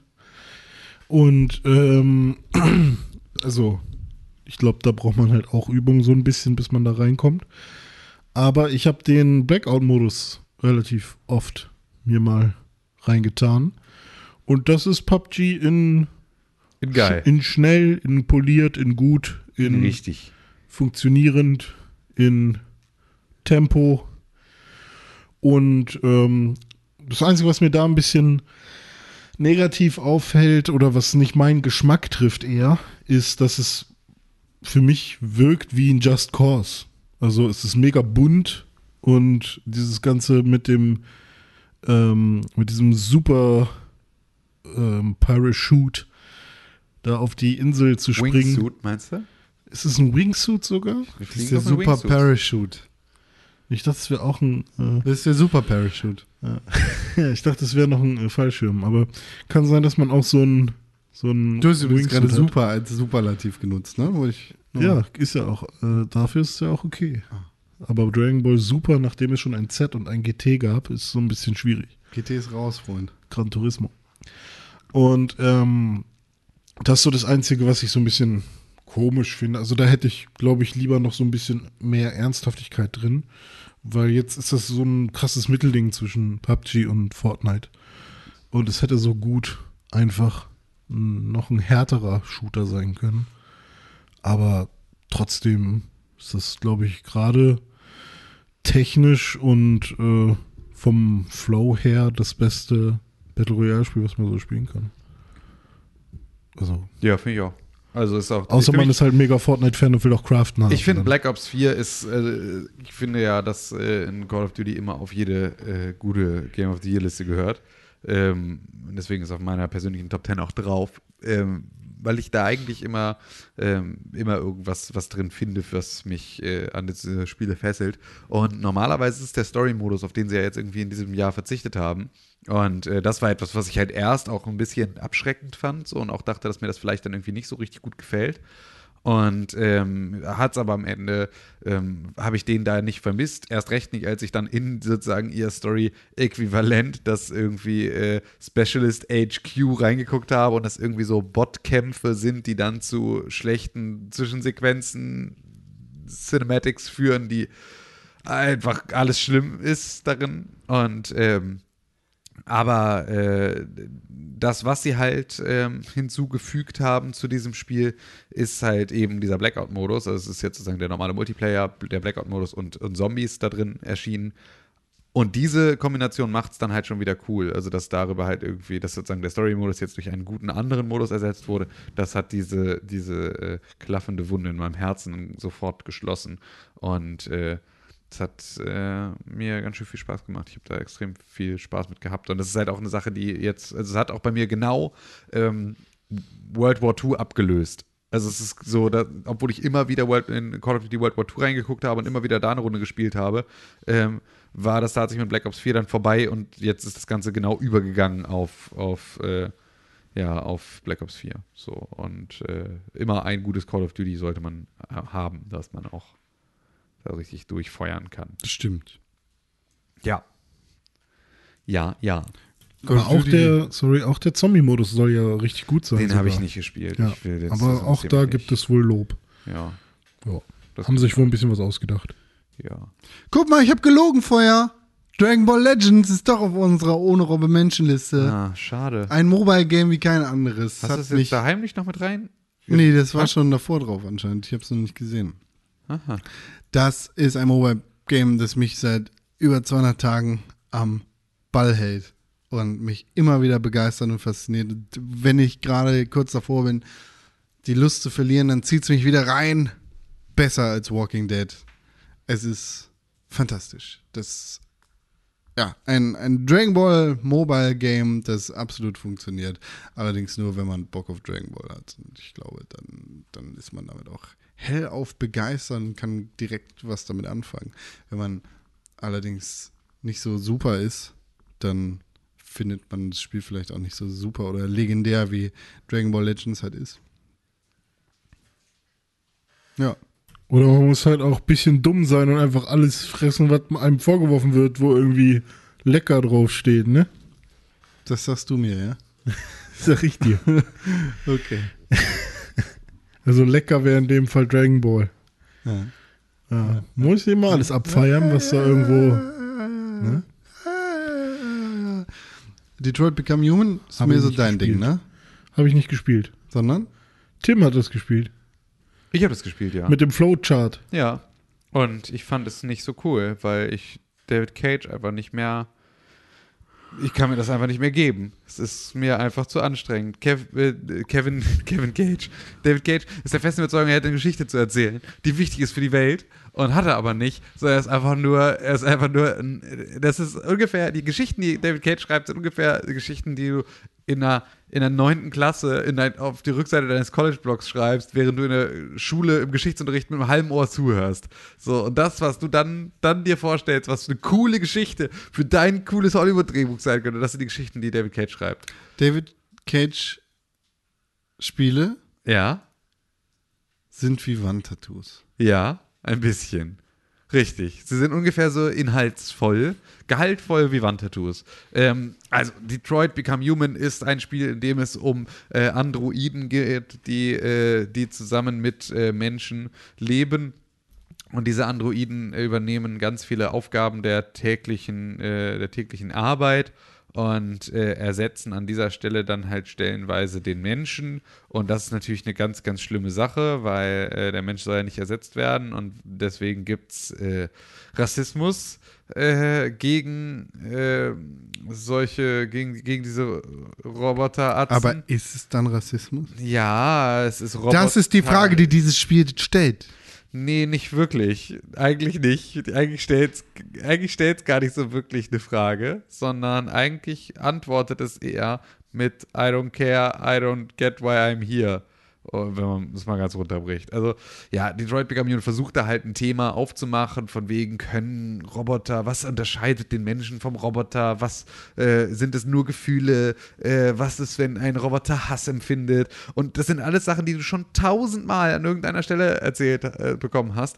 Ähm, aber halt immer besser. Also es ist halt einfach, es ist nicht, es ist weder ein Thema, das wichtig ist, dass es äh, irgendwie thematisiert wird, so, weil es gibt Blade Runner, so, wir brauchen nicht jetzt irgendwie David Cages äh, äh, neunte Klasse Fantasie davon, was gewesen wäre, wenn er Blade Runner geschrieben hätte. Keine Ahnung, ist einfach, ist einfach scheiße. Es ist leider Also einfach der, scheiße. er hat ja jetzt am Ende ein Origami gemacht und ist der jetzt ist Deckard ein ist er also ein ist er wirklich ein Japaner? ja, Also 1958 hat bereits äh, Kersten Kämpfer gesagt, wenn sich künstliche Intelligenz eines Tages fragt, ob natürliche menschliche Intelligenz überhaupt existiert, dann haben wir sicher verpasst, rechtzeitig den Stecker zu ziehen. vielleicht ist das aber auch der richtige Schritt in der Evolution Vielleicht ist es der richtige Schritt, dass wir was erschaffen, was ähm, uns auslöscht Ja, das könnte sein, weil dann ähm, ist besser vielleicht. Aber ich glaube, der Satz hat schon mehr Inhalt als das meiste David Cage. Alleine, wie weit wir jetzt darüber reden, das hat auf jeden Fall mehr Inhalt als dieses Spiel. Nichtsdestotrotz fand ich es gar nicht so scheiße. Die Story die erzählt wird, ist zwar an einigen Stellen sehr, sehr mangelhaft und wirklich sehr, sehr plakativ. Allerdings hm, hm, hm, sind anderthalb Charaktere im Verlauf dieses Spiels doch immer mal wieder ganz interessant. Und Ja, das stimmt. es hält hier immer wieder so einen Stock hin und sagt, ey, guck mal, hier ist dein Kumpel Negan. Er hat Lucille dabei. Ja. Na, also Connor beispielsweise ist halt ein super beliebter Charakter. Con? Äh, nee, ganz sicher nicht. Da musst du mich falsch verstanden haben. Also Connor Con? ist ein sehr beliebter Charakter. So, der ist irgendwie auch gerade in der, in der, äh, in der Cosplay-Community irgendwie zu großem Ruhm gebracht hat. Copslay? Ich habe das immer noch nicht so ganz verstanden, warum, aber auf jeden Fall ist er, wahrscheinlich weil er so leicht zu cosplayen ist, damit du einfach nur so einen blauen Aufkleber an der Schläfe brauchst. Ähm, und fertig bist Und du. du musst machen. ja, So ein Robotergeräusch. ja, genau. Aber nur wenn du den Finger in die Steckdose hältst. Ja, so Da musst du dann nicht immer, wenn du deine Arme bewegst, nur so. Ja, genau. Und musst immer sagen, wir sind Roboter. So, so, Piep, bup, bup, piep. piep, bup, bup, piep. Ich Jetzt machen wir den leider, Effekt, René. Äh, ich habe leider nicht Nee. verstanden, was du gesagt hast. Piep, bup, bup, piep. Ja, genau. Ja, nee, das, äh, ja, also da sind interessante Charaktere dabei und das ist auch alles nicht von Anfang an so scheiße und es ist auch ganz cool, also die Spielmechanik ist auch ganz cool, also dass du eben genau dieses Flowchart hast, wie René ja schon ja, eingangs gesagt hat, an dem du so ein bisschen den Verlauf äh, siehst, wie dieses einzelne Kapitel, das du gerade gespielt hast, auch hätte ausgehen können. Und das ist natürlich was, was einem sonst immer so ein bisschen fehlt in diesen äh, Choose Your Own Adventure Spielen, dass du ähm, zwar siehst, wie, wie hoch die Prozentzahl ist, mit der sich irgendwie Leute gleich oder anders entschieden haben, aber du halt nie wirklich weißt, was wäre denn die Alternative jetzt an dieser Stelle genau gewesen und wo hätte die im Zweifel hingeführt. Und ähm, das macht das Spiel halt schon gut und das ist etwas, was sich andere Spiele dieser, dieses Genres dann halt auch sehr gut behalten können. Und äh, ja, ansonsten war es aber einfach, ähm, war es zu belanglos, um es durchzuspielen für mich. Leider. Also nicht mal wirklich leider, aber halt so leider, dass es halt ja auch hätte gut sein können. Ja. Ach, Ach ja, nostalgische Gefühle ja, über Shovel Knight. ja. Ja, das ist nämlich auch Alle auf Jahre der wieder. ohne Robbe Menschen Ja, drauf. einfach so. einfach so. Ja. Nee, doch nicht. Erklär mal den Gag. Naja, Shovel Knight hat sich in irgendeinem Jahr auf die Game of the Year Liste geschlichen, weil ich es dort reingepackt habe. Oder zumindest auf meine Game of the Year Liste. Ich weiß nicht, ob es in der Haupt-Game of the Year Liste Ich glaube, da ist es aufgefallen. Stimmt, da ist es aufgefallen. Ist es überhaupt dieses Jahr rausgekommen? Und dann äh, habe ich gedacht, es wäre gerade erst für PS4 rausgekommen. Ist es auch, aber es war schon viel länger für PC raus. Und so ungefähr 1000 Jahre zu diesem Zeitpunkt. Kann sein, ja. Wahrscheinlich war es nur Early Access oder so. Wahrscheinlich hätte es noch geklappt. Ja, nicht, nach, nicht zu dem damaligen Regelwerk. Wir erweitern jedes Jahr Ja, das Regelwerk ja, so, dass richtig. du deine Schummeleien irgendwie umsetzen kannst. so wir nächstes Jahr auch offiziell die Kategorie nennen, das Multiplayer-Spiel, das Con am meisten mit anderen Leuten, die er auch kennt, zusammen gespielt hat. Ähm, Aber haben wir Shovel Knight nicht einfach rausgenommen dann? Das war doch dann okay. Ja, Ich- richtig. ich- Shovel Knight haben wir einfach, also, ja, aber da mussten wir erstmalig die Regel nennen, dass das Spiel in dem Jahr erschienen Aber sein das ist muss. ja auch okay. Also Ja, da genau. habe ich Das war aber nur unter da Tränen auch, okay. Das, da habe ich es auch einfach nur verkackt. Ja, also, aber, aber das war auch, das war da auch schon nur unter, unter Ja. Tränen okay. Und dann hatten wir im nächsten Jahr die Diskussion darüber, ähm, dass. ich glaube, das war ein Jahr drauf. Also mit, mit Fragmente der Vergangenheit von Dragon Quest.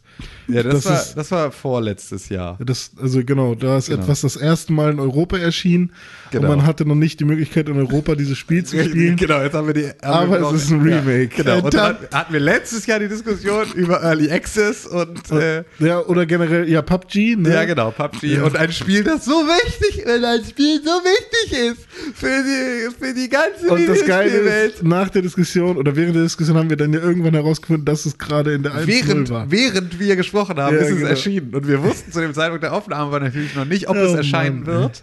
Ähm, Und ich hat bin davon deswegen- ausgegangen, dass es schon eine 1-0 gibt. Genau, und die gab es zu Genau. dem Zeitpunkt der Aufnahme, als wir gestartet, als wir den Streit angefangen haben, noch nicht. Und als wir mit dem Streit fertig waren, ja. Also genau, während wir uns gestritten Sie haben es wahrscheinlich, weil sie es gehört haben, wie wir uns gestritten haben, haben sie es. Äh, Haben sie direkt haben sie- released. Genau, haben sie Wir es können nicht released, ertragen, dass René so traurig ist. Ja. ja, und deswegen mussten Aber wir gab jetzt es jedes noch Jahr. irgendwas zwischendurch? Ja, ich bin auch der Meinung, also nö, ich glaube, da hatten wir nur ein Jahr lang. Also drei, drei Spieler haben schon Echt? Probleme gemacht. Hast du uns nur, hast du uns ein Jahr lang in Ruhe gelassen? Ich Nee, glaub nee, das nee, nee, nee. Es Es- Jedes Jahr passieren. gibt's eine, klar. Ja, es ist doch immer irgendwas. Also, ja, naja, vielleicht fällt es ja einem der Hörer ein. Ihr habt es ja alle Ja, gehört. schreibt uns immer Vielleicht- genau, Podcast at pixelbook.tv mit einem Elefanten-Emoji, damit wir wissen, wann ihr das hier gehört habt.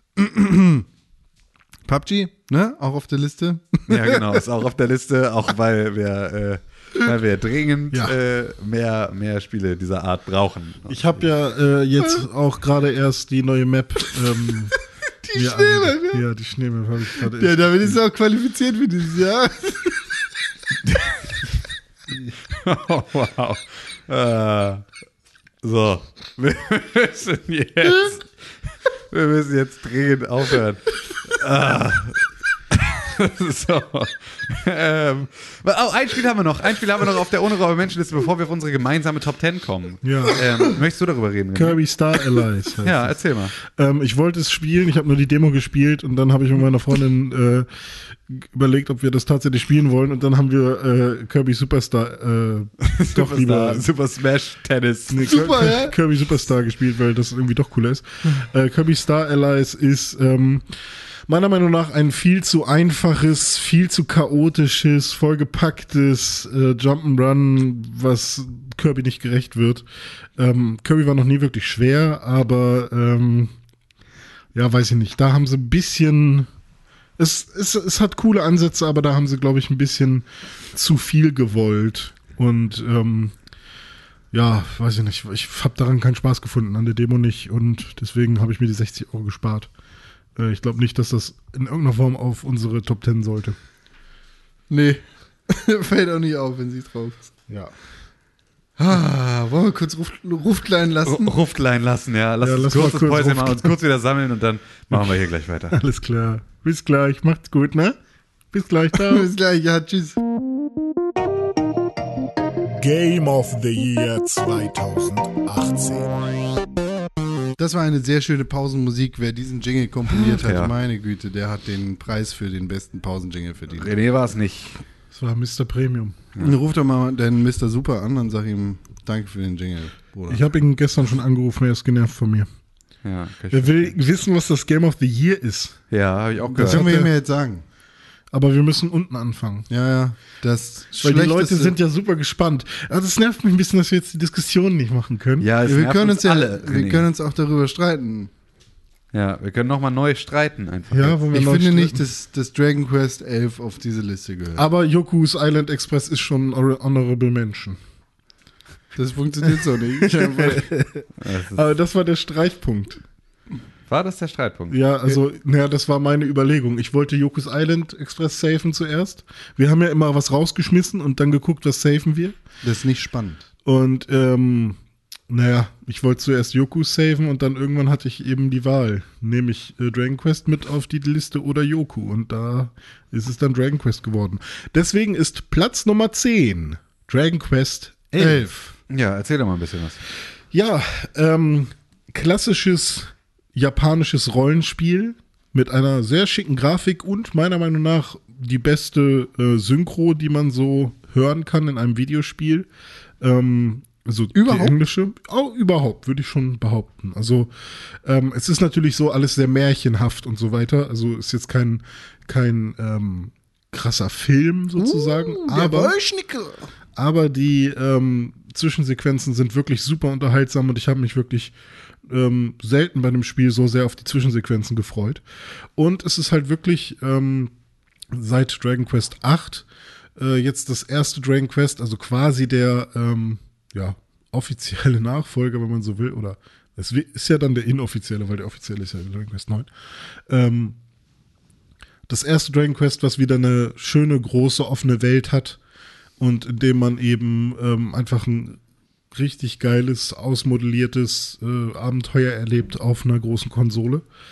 Und ähm, ja, das ist halt einfach super krass märchenhaft und schön. Also ähm, ich habe mich von vorne bis äh, hinten super wohl gefühlt und äh, das Kampfsystem ist am Anfang, also der, die Kämpfe an sich sind am Anfang ein bisschen einfach, ist vielleicht aber auch ganz gut, dass man so ein bisschen Story hat. Erstmal, bevor man irgendwie anfängt zu grinden, wenn man überhaupt grinden muss. Äh, die Bosskämpfe sind dafür dann schön knackig und schwer. Also es gab so ein paar Kämpfe, wo ich wirklich äh, taktisch sein musste und nachdenken musste. Äh, die habe ich dann mehrmals gemacht. Und das war dann auch cool.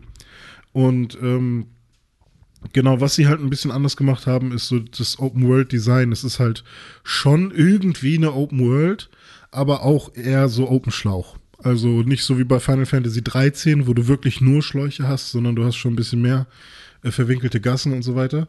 Und vor allem die Städte sind wunderschön und ähm, hä? Winkel. Winkelgassen auch, natürlich. und ähm, ja, man kann natürlich wie auch sonst immer mit dem Boot rumreisen und hat ähm, verschiedene quasi Kontinente, die man bereist und äh, löst dort Probleme von den verschiedensten Personen. Und äh, ja, das erinnert mich teilweise sogar schon immer an so die Probleme, die die Zelda-Charaktere so haben. Also das fand ich auch immer sehr cool, äh, wie, wie nah das doch alles dann doch beieinander ist, ähm, wenn man etwas über ein Königreich erzählt.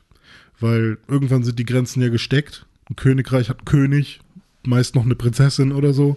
Und ähm, ja, das hat dann schon eine sehr, sehr schöne, dichte Atmosphäre erzeugt und ähm, ja, man kann sich da so ein bisschen, man kann so ein bisschen drüber lächeln, wenn man sagt, ja, es ist der Lichtbringer und es gibt nur ein alle paar Millionen Jahre und immer wenn das, wenn ein Lichtbringer geboren wird, kommt auch das Böse und so. Also diese, diese Ausgangsstory ist natürlich so ein bisschen ähm, flach, aber ähm, da Dragon Quest Spieler gehen da schon mit so einer Erwartungshaltung ran, aber insgesamt sehr, sehr gutes Spiel, kann ich jedem empfehlen.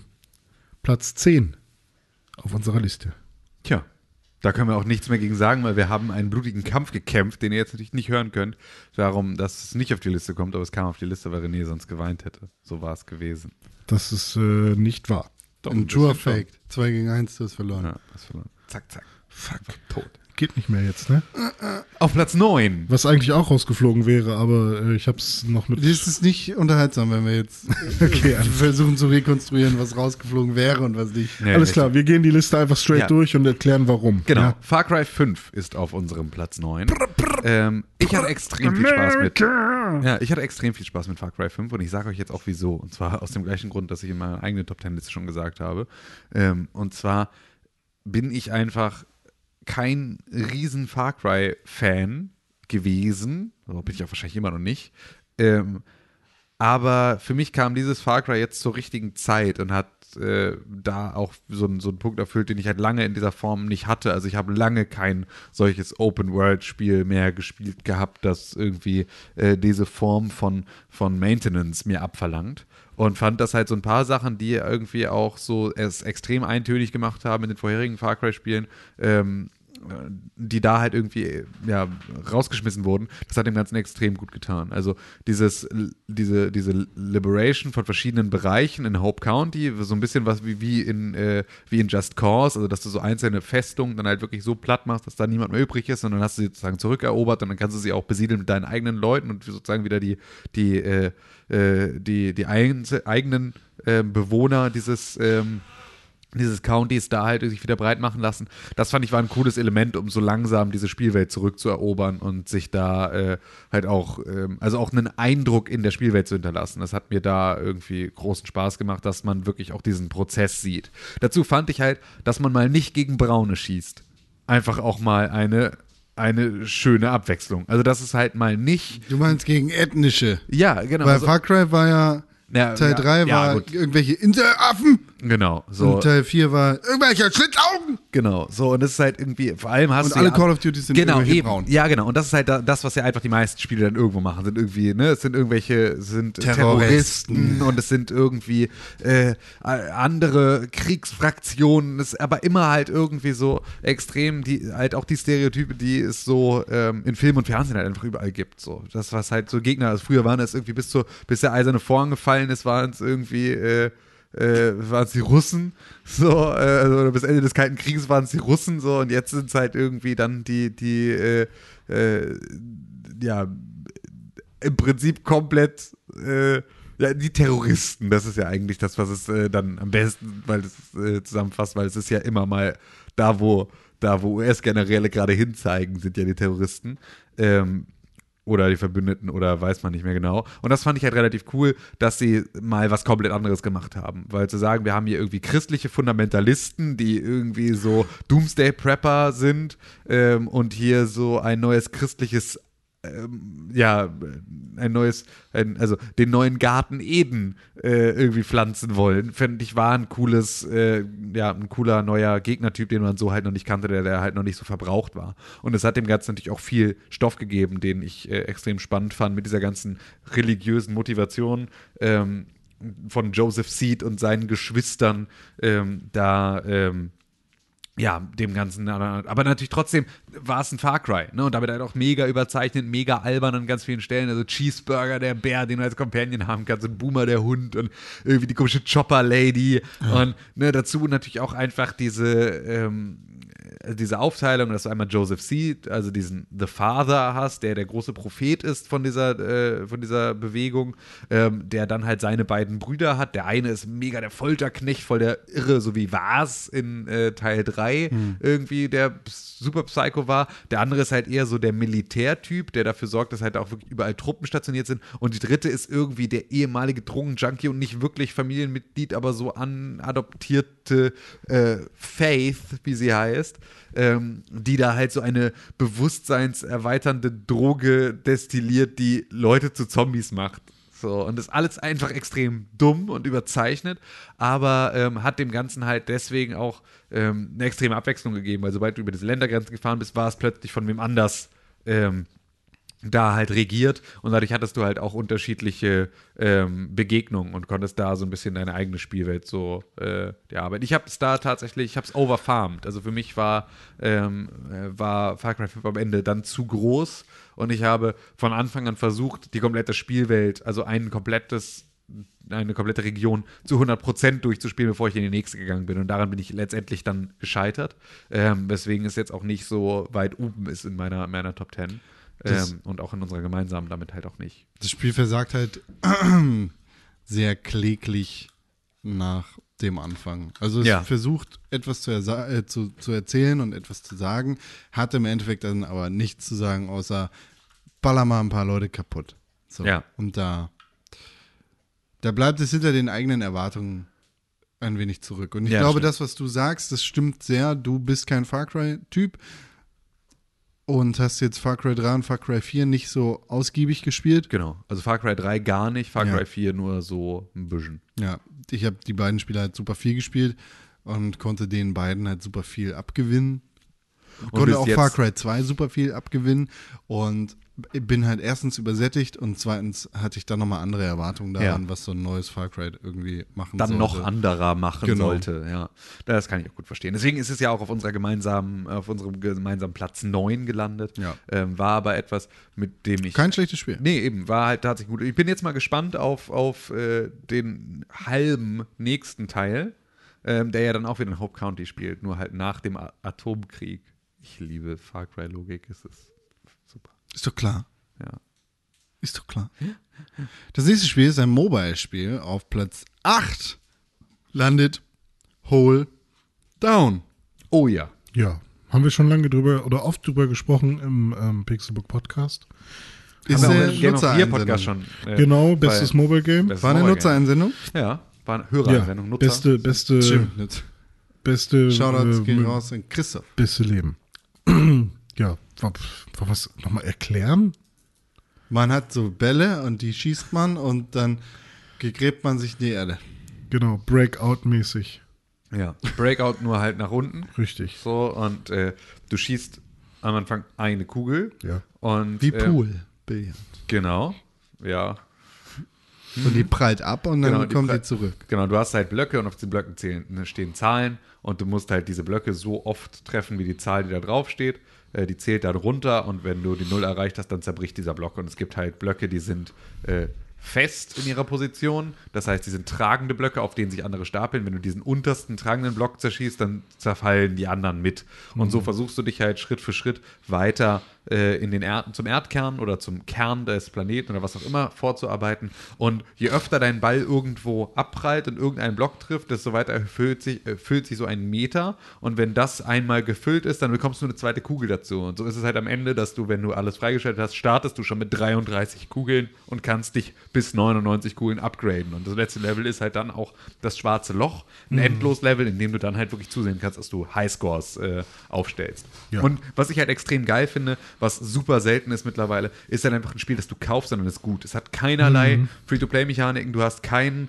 Ähm, Du kannst dir nicht irgendwo noch Power-Ups oder sonst irgendwas kaufen, sondern du kannst es genauso spielen und zwar in dem Maße, in dem es vorgesehen ist. Und das ist was, was äh, mir selber als jemand, der halt auch wirklich in so ein Spiel reinspringen möchte und rausspringen möchte, wann es halt gerade passt. Und wenn ich eine Minute Zeit habe, möchte ich die Minute spielen. Und wenn ich zehn, wenn ich eine Stunde Zeit habe, möchte ich eine Stunde spielen. Ähm, für mich war das halt da sehr wichtig und das äh, äh, hat für mich extrem gut funktioniert. Ich fand es richtig geil. Ja. Kommt für mich noch nicht so ganz an Threes ran. Nee. Nee. Von der äh, Aber, vom also- Suchtfaktor, aber, Aber es ist im, im Verhältnis ist es das Threes von 2018. Genau. Also auch, auch alleine daran, äh, wie oft es kopiert wurde von anderen Richtig. Spielen, die sozusagen die gleiche Mechanik jetzt übernehmen. was hatten wir? auch- Piffel? Ach ja, und- wir hatten Tausende dann. Ja, Ja, genau. Aber ähm, wenn ich irgendwann so eine Top 5 meiner liebsten Smartphone-Games äh, erstellen kann, die halt so All-Time-Favorites, die immer gehen, dann ist, sind Threes und äh, Hold'em schon mal gesetzt und drei Dragon weitere gibt es auch. bisher noch. Bei dir ist dann noch Dragon Ball, ja, okay. Und sonst gibt es bei Quizduell, nee. Aber sonst gibt es bei mir neben Threes und Hold'em erstmal noch nicht. FTL. FTL ist auf dem Tablet Ist aber, raus. ja, ist aber kein reines Mobile-Game. Ne? Das stimmt, aber Ja, wobei FTL Threes kann man auch im. Browser spielen. Ja, siehst du? Ja, okay, weiter geht's. Wider Gates mit Place Number 7. Sag mal. Hitman 2. Ja, erzähl mal. Die fantastische Fortsetzung des ersten Hitman Reboots quasi. Ja, wir nennen es einfach mal Hitman Reboot. Das auf den ersten Blick so wirkt wie Hitman 1 und für das Laienauge nichts Neues macht. Auf den zweiten Blick und für das geschulte Expertenauge sowie alle Augen der Pixelbook-Redaktion ist sofort erkennbar, dass Hitman 2 mit Neuerungen und fantastischen Engine-Optimierungen sowie neuen Objekten und Möglichkeiten, das Spiel auszutricksen, daherkommt. Hitman 2 vereint nicht nur die Genialität der ersten Maps aus dem ersten Spiel mit neuen Gameplay-Elementen, denn alle Maps aus dem ersten Spiel sind spielbar im zweiten Spiel. Wenn du das erste besessen hast. Oh, du kannst ja auch dazu kaufen. Ja, oder so. Ja. Es schafft auch noch die gleiche Magie einzufangen auf neuen Levels. Auf neuen Leveln. Und dir Herausforderungen zu bieten, die dich auf die Probe stellen, die dir sehr viele Hindernisse in den Weg legen und die dich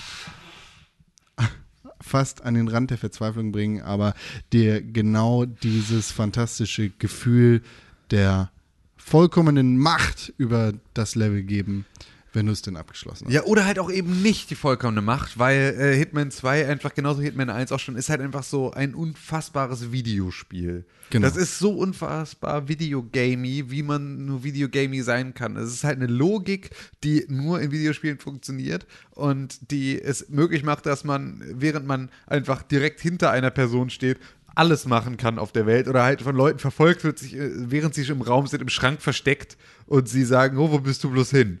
Also das sind alles so Sachen, die natürlich irgendwie in anderen Spielen, äh, die von der KI natürlich sofort durchschaut werden würden, aber ähm, das ist auch ein bisschen was, was den Charme ausmacht von Hitman und äh, was halt beim zweiten Teil auch äh, das ist, was da wieder es ähm, extrem cool macht, dass du halt auch Dass dieses Spiel sich absolut nicht selber nimmt, obwohl es sich äh, nicht, nicht ernst nimmt. Ja. Obwohl es sich total ernst nimmt. Ja. Es ist diese krasse Ambivalenz, die dieses Spiel an den Tag legt, die es so fantastisch macht. Und sie haben halt das verbessert, was halt im ersten Teil auch einfach ein bisschen schwierig war. Also es gab halt öfter mal die Unsicherheit, werde ich gerade entdeckt, bin ich gerade noch verfolgt? Also sind die Leute jetzt gerade nur suspicious oder haben sie mich sozusagen schon entdeckt und so? Es war alles ähm, ja einfach nur vom Interface-Design nicht ganz so klar. Und das haben sie halt überarbeitet, sodass du dir da halt auch immer ein bisschen besser im Klaren darüber bist, was für einem Zustand du dich da gerade befindest. Und es sind dann einfach ohne Ende neue Rätsel mit dazugekommen und äh, Elusive Targets und Multiplayer-Modus oder zwei Multiplayer-Modi. Der eine ist da noch in der Beta. Sind beide in der Beta? Ich weiß es gar nicht, wie es war.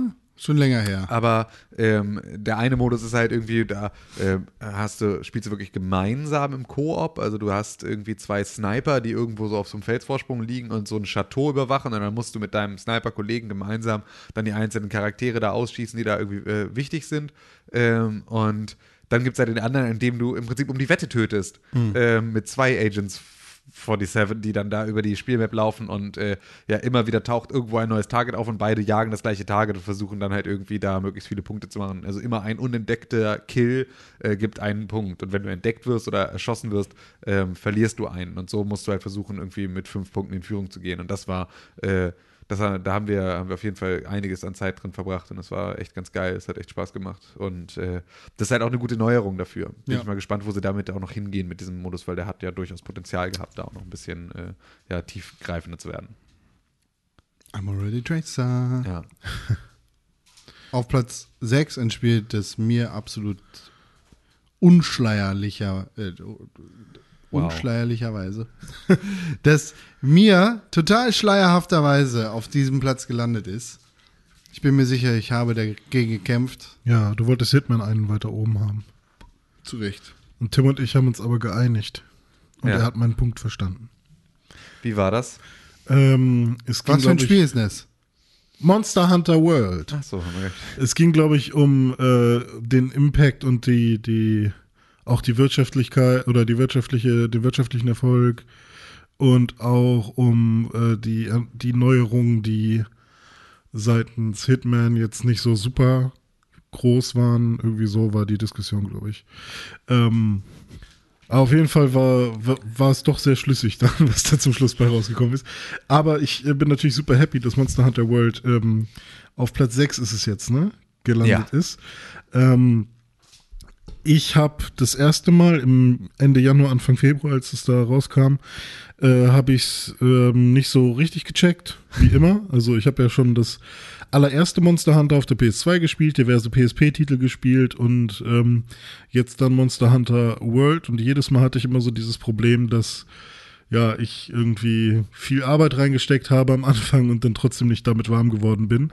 Und ich wollte es immer geil finden. Mit Monster Hunter World hat man jetzt endlich nach einer langen, langen Odyssee und auch schon diversen äh, japanischen beziehungsweise chinesischen Online-Titeln von Monster Hunter, gab es jetzt endlich ein Monster Hunter-Spiel, was für große Konsolen, für echte Videospielkonsolen rauskam, nicht nur für den labbrigen 3DS. Fortnite. Und ähm, ja, also es ist das zugänglichste Monster Hunter, aber auch dieses zugänglichste Monster Hunter bombardiert dich mit Text, mit Tutorials, mit äh, Kleinkram, den du erstmal verstehen musst.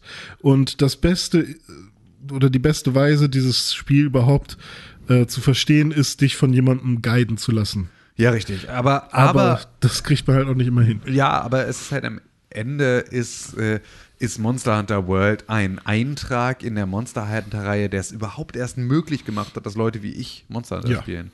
Weil das war vorher einfach gar nicht denkbar. Jetzt ist es zwar so, dass du dich irgendwie da reinfuchsen musst und du musst dir erklären lassen, was du zu machen, was Ja. du zu gucken und was zu ignorieren hast und so. Aber das wäre vorher mit einem alten Monster Hunter nicht mal möglich gewesen, in diese Tiefe einzusteigen, weil ähm, Ich weiß es gar nicht, wie war denn das so- bei einem WoW zum Beispiel? Wie krass musste man sich da rein naja, wenn du zu Release angefangen hast, Ja, dann okay. halt nicht. Ne? also das ist ja so ein bisschen das. Ähm, und dann wurde es auch immer leichter. Also Hm. sobald sie festgestellt haben, dass ihnen ihre ursprüngliche Spiel, äh, Spielerschaft einmal wegläuft Hm. und sie es halt neu, neuen Spielern überhaupt erstmal verkaufen müssen, ähm, ist natürlich auch der Anfang dann anders geworden. Ja, ja. So. Aber es war, glaube ich, alles immer ein sehr, sehr sauberes Onboarding, wenn alle am selben Da Punkt starten Blizzard, und glaube ich, ein anderes. Händchen oder ein besseres Händchen für ähm, ja, äh, Onboarding. Ja, also ja, auch einfach für, für ähm, bestimmte, ähm, also Zugänglichkeit. Es ist halt auch einfach, Monster Hunter ist halt extrem Japano. So, und es funktioniert dann natürlich auch einfach unter einer anderen, Nani. ähm, mit einem mit einem anderen Mindset sehr viel besser. So, und ist halt nicht so sehr für den westlichen Markt gemacht, sondern du hast halt auch andere Sehgewohnheiten äh, ne, und das sind dann alles Sachen, die irgendwie ähm, da mit reinspielen. Und wenn du das versuchst, eins zu eins für den westlichen Markt zu portieren, dann geht's halt nicht. Und ähm, Monster Hunter World ist halt ein extrem westliches Monster Hunter. Ähm, Sieht man schon an den Charaktermodellen, die jetzt nicht so super krass. Also würde man die jetzt mit einem Dragon Quest oder Final Fantasy vergleichen, dann wirken die Ja. schon mega westlich. ja, also, weiß ich aber auch nicht, ob, wir, ob das bei Monster Hunter nicht vorher auch schon so war. Also, oder ja, stimmt. Da sind es dann eher die Rüstungen, die so super crazy aussehen. Genau. Irgendwann. Und, ja, und das ist alles cool. Und es ist halt vor allem, hat halt Monster Hunter dieses, dieses Jagen von großen Monstern, ist halt auch wirklich ein cooles, also ist halt Ja. was, was immer noch funktioniert. Das hat schon immer funktioniert. Dass es irgendwie, dass es geil ist, irgendwo, diese Faszination für Dinosaurier, diese Faszination, also so ein Jurassic Park, also es sind ja alles Sachen, die Mhm. funktionieren, weil irgendwie dieses große Monster da ist, Godzilla, äh, das sind ja alles so, dieses wiederkehrende Thema. Und da dann selber gegen diese Monster zu kämpfen und das gemeinsam mit Freunden, auch wenn es ein ultimativer Abfuck ist, die mit Freunden da wirklich gemeinsam zu spielen und es wirklich einfach einem extrem viel Steine in den Weg gelegt werden. Irgendwie, wenn nicht alle die Zwischensequenz fertig geguckt haben, dann kannst du sie nicht rufen und das alles irgendwie. Zum, zum Grinden, wenn alle quasi schon das Spiel einmal durch haben oder so, ist dann alles cool. Ja, genau. Aber also auch so, wie ich es damals äh, mit, mit Sepp gemeinsam in der, in der, in der Presse, äh, in dem Presseevent äh, vorm Release gespielt habe, so dass halt alles ist unlocked und du kannst sozusagen im Menü direkt so zu Ner Gigante Ja. im Vierer-Modus Ja, ja. springen. So und alle laden sozusagen einfach nur diesen gemeinsamen Speicherstand und springen dann da rein, wählen ihre Waffen und los. Ähm, so war es natürlich extrem geil. Ähm, wenn du dir das selbst erarbeiten musst, ist es, glaube ich, ein ziemlich dickes, dickes Brett, das man da bohren muss. Aber es ist halt einfach ein unfassbar erfolgreiches Monster Hunter Spiel und ähm, wir haben da ja, also ne, wir haben da viel Zeit mit verbracht. Jo. Sepp hat da, glaube ich, noch mehr Zeit mit verbracht. Ja. So und es ist natürlich auch so unser aller Game of the ich glaube, Year. ich Das bin jetzt ja- mittlerweile, wenn ich alle Stunden zusammenrechne, bei knapp 200 Stunden. Boah, sogar. Alter, okay. Also Monster Hunter ich, bin ich jetzt mittlerweile. Ich habe jetzt drei Charaktere, einen auf dem PC, zwei auf der Xbox. Mhm. Ähm, und so lange, wie wir damals gebraucht haben, um bis zum Anjana zu kommen, Ja. ähm, keine Ahnung, das waren dann für uns vielleicht zehn Stunden oder Ja. so, wenn man sich reingearbeitet hat oder so. Äh, Das sind jetzt halt irgendwie anderthalb oder sowas, weil man halt weiß, wie es funktioniert und einfach durchrusht. Ja. Und ähm, das, das ist schon mega krass. Und ich habe ja dann die PC-Version gespielt, ähm, die um einiges besser aussieht. Also sowohl die Xbox One als auch die Xbox One X-Version sind mega hässlich. Also du kannst zwar eine 60 Frames oder so auf der Xbox One X haben, aber es scaled dir das Ding trotzdem noch mega down. Also es sind keine 1080p oder das ist irgendwas anderes. Ähm, also es ist wirklich nicht sehr schön auf, auf der Konsole. Ähm, es ist natürlich im Vergleich zu den ganzen anderen um einiges schöner, aber ähm, du hast trotzdem sehr, sehr matschige Texturen und alles ist nicht so wirklich scharf. Ähm, ich weiß nicht, wie es ist, wenn man es auf der Xbox One X auf ähm, nicht auf Framerate priorisieren, sondern auf ähm, Auflösung priorisieren, wie es dann ist. Äh, aber ja, ähm, es sieht auf jeden Fall nicht so super geil aus. Auf dem PC ist es dann besser und ich habe es jetzt nochmal mit einem Kumpel auf der Xbox nochmal angefangen, weil er sich das halt irgendwie für super günstig äh, irgendwo gekauft hat.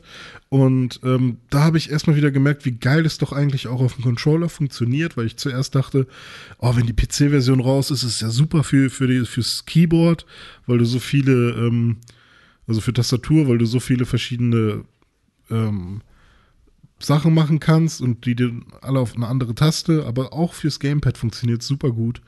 Und jetzt bin ich einfach mal wieder drin und habe einfach mega Bock. Also ähm, Monster Hunter World ist tatsächlich, also hat, hat jetzt langsam so einen Sog bei mir entfacht, wo ich langsam nicht mehr, also wo ich eigentlich Bock habe, ein Jahr lang nur dieses eine Spiel zu spielen. Jetzt gerade. Ja. Also kommt es nächstes Jahr auf die Game of the Year Liste auch. Nice, ich freue mich drauf. so. Nächstes Jahr kommt ein Spiel vielleicht auch auf die Game of the Year Liste, wenn du es intensiver gespielt hast. Dead Cells. Ein wirklich, wirklich gutes, Entschuldigung, ein wirklich, wirklich gutes Rogue-like, Light, Metroidvania, eskes Spiel. Wer hat hier sein Handy an? Ich mache mein Telefon die ganze Zeit aus, ich kriege auch Nachrichten, aber jetzt hat es das erste Ja. Mal gepinkt. Es liegt ganz weit weg von mir, dementsprechend kann ich nichts dran ändern, das muss René machen. Du bist abgestochen vielleicht. Dead Cells macht unglaublich viel Spaß, ist super herausfordernd, super schwer und gibt dir nie das Gefühl, dass es unfair sei. Vor allem gibt es dir aber auch nie das Gefühl, dass es.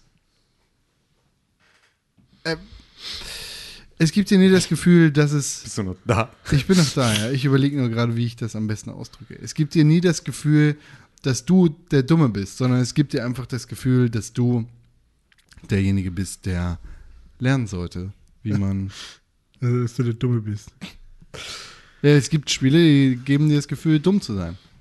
Ja, ja also. Dead, ich fand, ich fand bei Dead nicht. ich fand's bei Dead Cells extrem krass, dass du, ähm, dass du einfach einen, ähm, dass du einen Lernerfolg automatisch hast. Also ohne, dass ich das Gefühl hatte, ich, ähm, ich, ich lerne gerade mit diesem Spiel umzugehen, ist sozusagen nur durch das Spielen und das immer weiterspielen. Also ich hatte beispielsweise das ein, großes Problem mit dem er- allerersten Boss, so dem Portier. Der ist irgendwie voll schwer. So, und ich habe den einfach nicht geschafft. Ich habe den 20 Mal versucht, ich habe ihn einfach nicht geschafft. So. Ab wann kommt der Ähm, eigentlich? Ab der dritten Stage. Also sozusagen. nach der dritten muss man die auch Ich glaube, nee, du musst die zweite geschafft Ah, haben okay. und dann zu, zwischen der zweiten und der dritten Stage. Aber die zweite finde ich schon mega nervig. So, und, und das war beispielsweise eine Geschichte, so ging es mir auch, dass Ja. ich halt irgendwie durch die erste kaum durchgekommen bin, dann bin ich durch die zweite kaum durchgekommen und so, und dann habe ich irgendwie, ist dann öfter mal bist du durch die zweite geschafft und dann bin ich zum Portier gekommen und den habe ich dann irgendwie tausendmal nicht geschafft, so.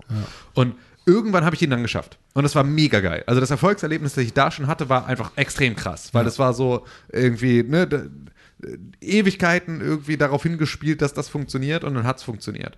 Und dann bin ich relativ direkt irgendwie danach in der nächsten, in der, äh, in der nächsten Welt dann verreckt. So. Ähm, und jetzt ist es so, dass ich einfach so ziemlich jedes Mal, also manchmal komme ich gar nicht bis in die, bis zum Portier. So immer noch nicht, weil ich halt irgendwie zu riskant spiele oder ne, weil du halt auch irgendwann dann übermütig wirst. Du hast dann irgendwie geilere Waffen, weil du natürlich auch immer mehr Waffen freischaltest und deswegen halt auch immer bessere Möglichkeiten hast, da irgendwie zu starten.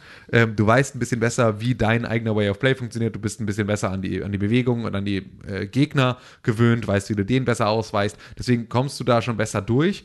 Gibt aber halt auch die Möglichkeit, dass du einfach versuchst durchzurennen, weil es gibt halt noch zusätzlich diese Zeittüren, die es immer im nächsten Abschnitt gibt. Und wenn du es halt möglichst schnell durch die eine Stage schaffst, dann versuchst du, kannst du sozusagen darüber, dass du diese Zeittür rechtzeitig erreichst, kriegst du da ähm, ja, neue Zellen, ähm, die du halt ansonsten nicht bekommen hättest. Und die gleichen so ein bisschen das auf, aus, was du durch den Rush, durch den, den anderen Bereich dann verloren hast. Ähm, Dadurch kannst du das beschleunigen. Und jetzt ist also so, dass ich halt irgendwie ganz oft zum Portier komme und ich schaffe ihn eigentlich jedes Mal. So, und das ist halt auch etwas, den, den habe ich am Anfang, ich bin da echt dran verzweifelt. Und mittlerweile schaffe ich den. So, und das ohne große Probleme. Das heißt, diese Lernkurve ist da und sie funktioniert auch, ohne dass sie einem aber wirklich bewusst ist, sozusagen, ähm, dass man da gerade diesen Umgang lernt.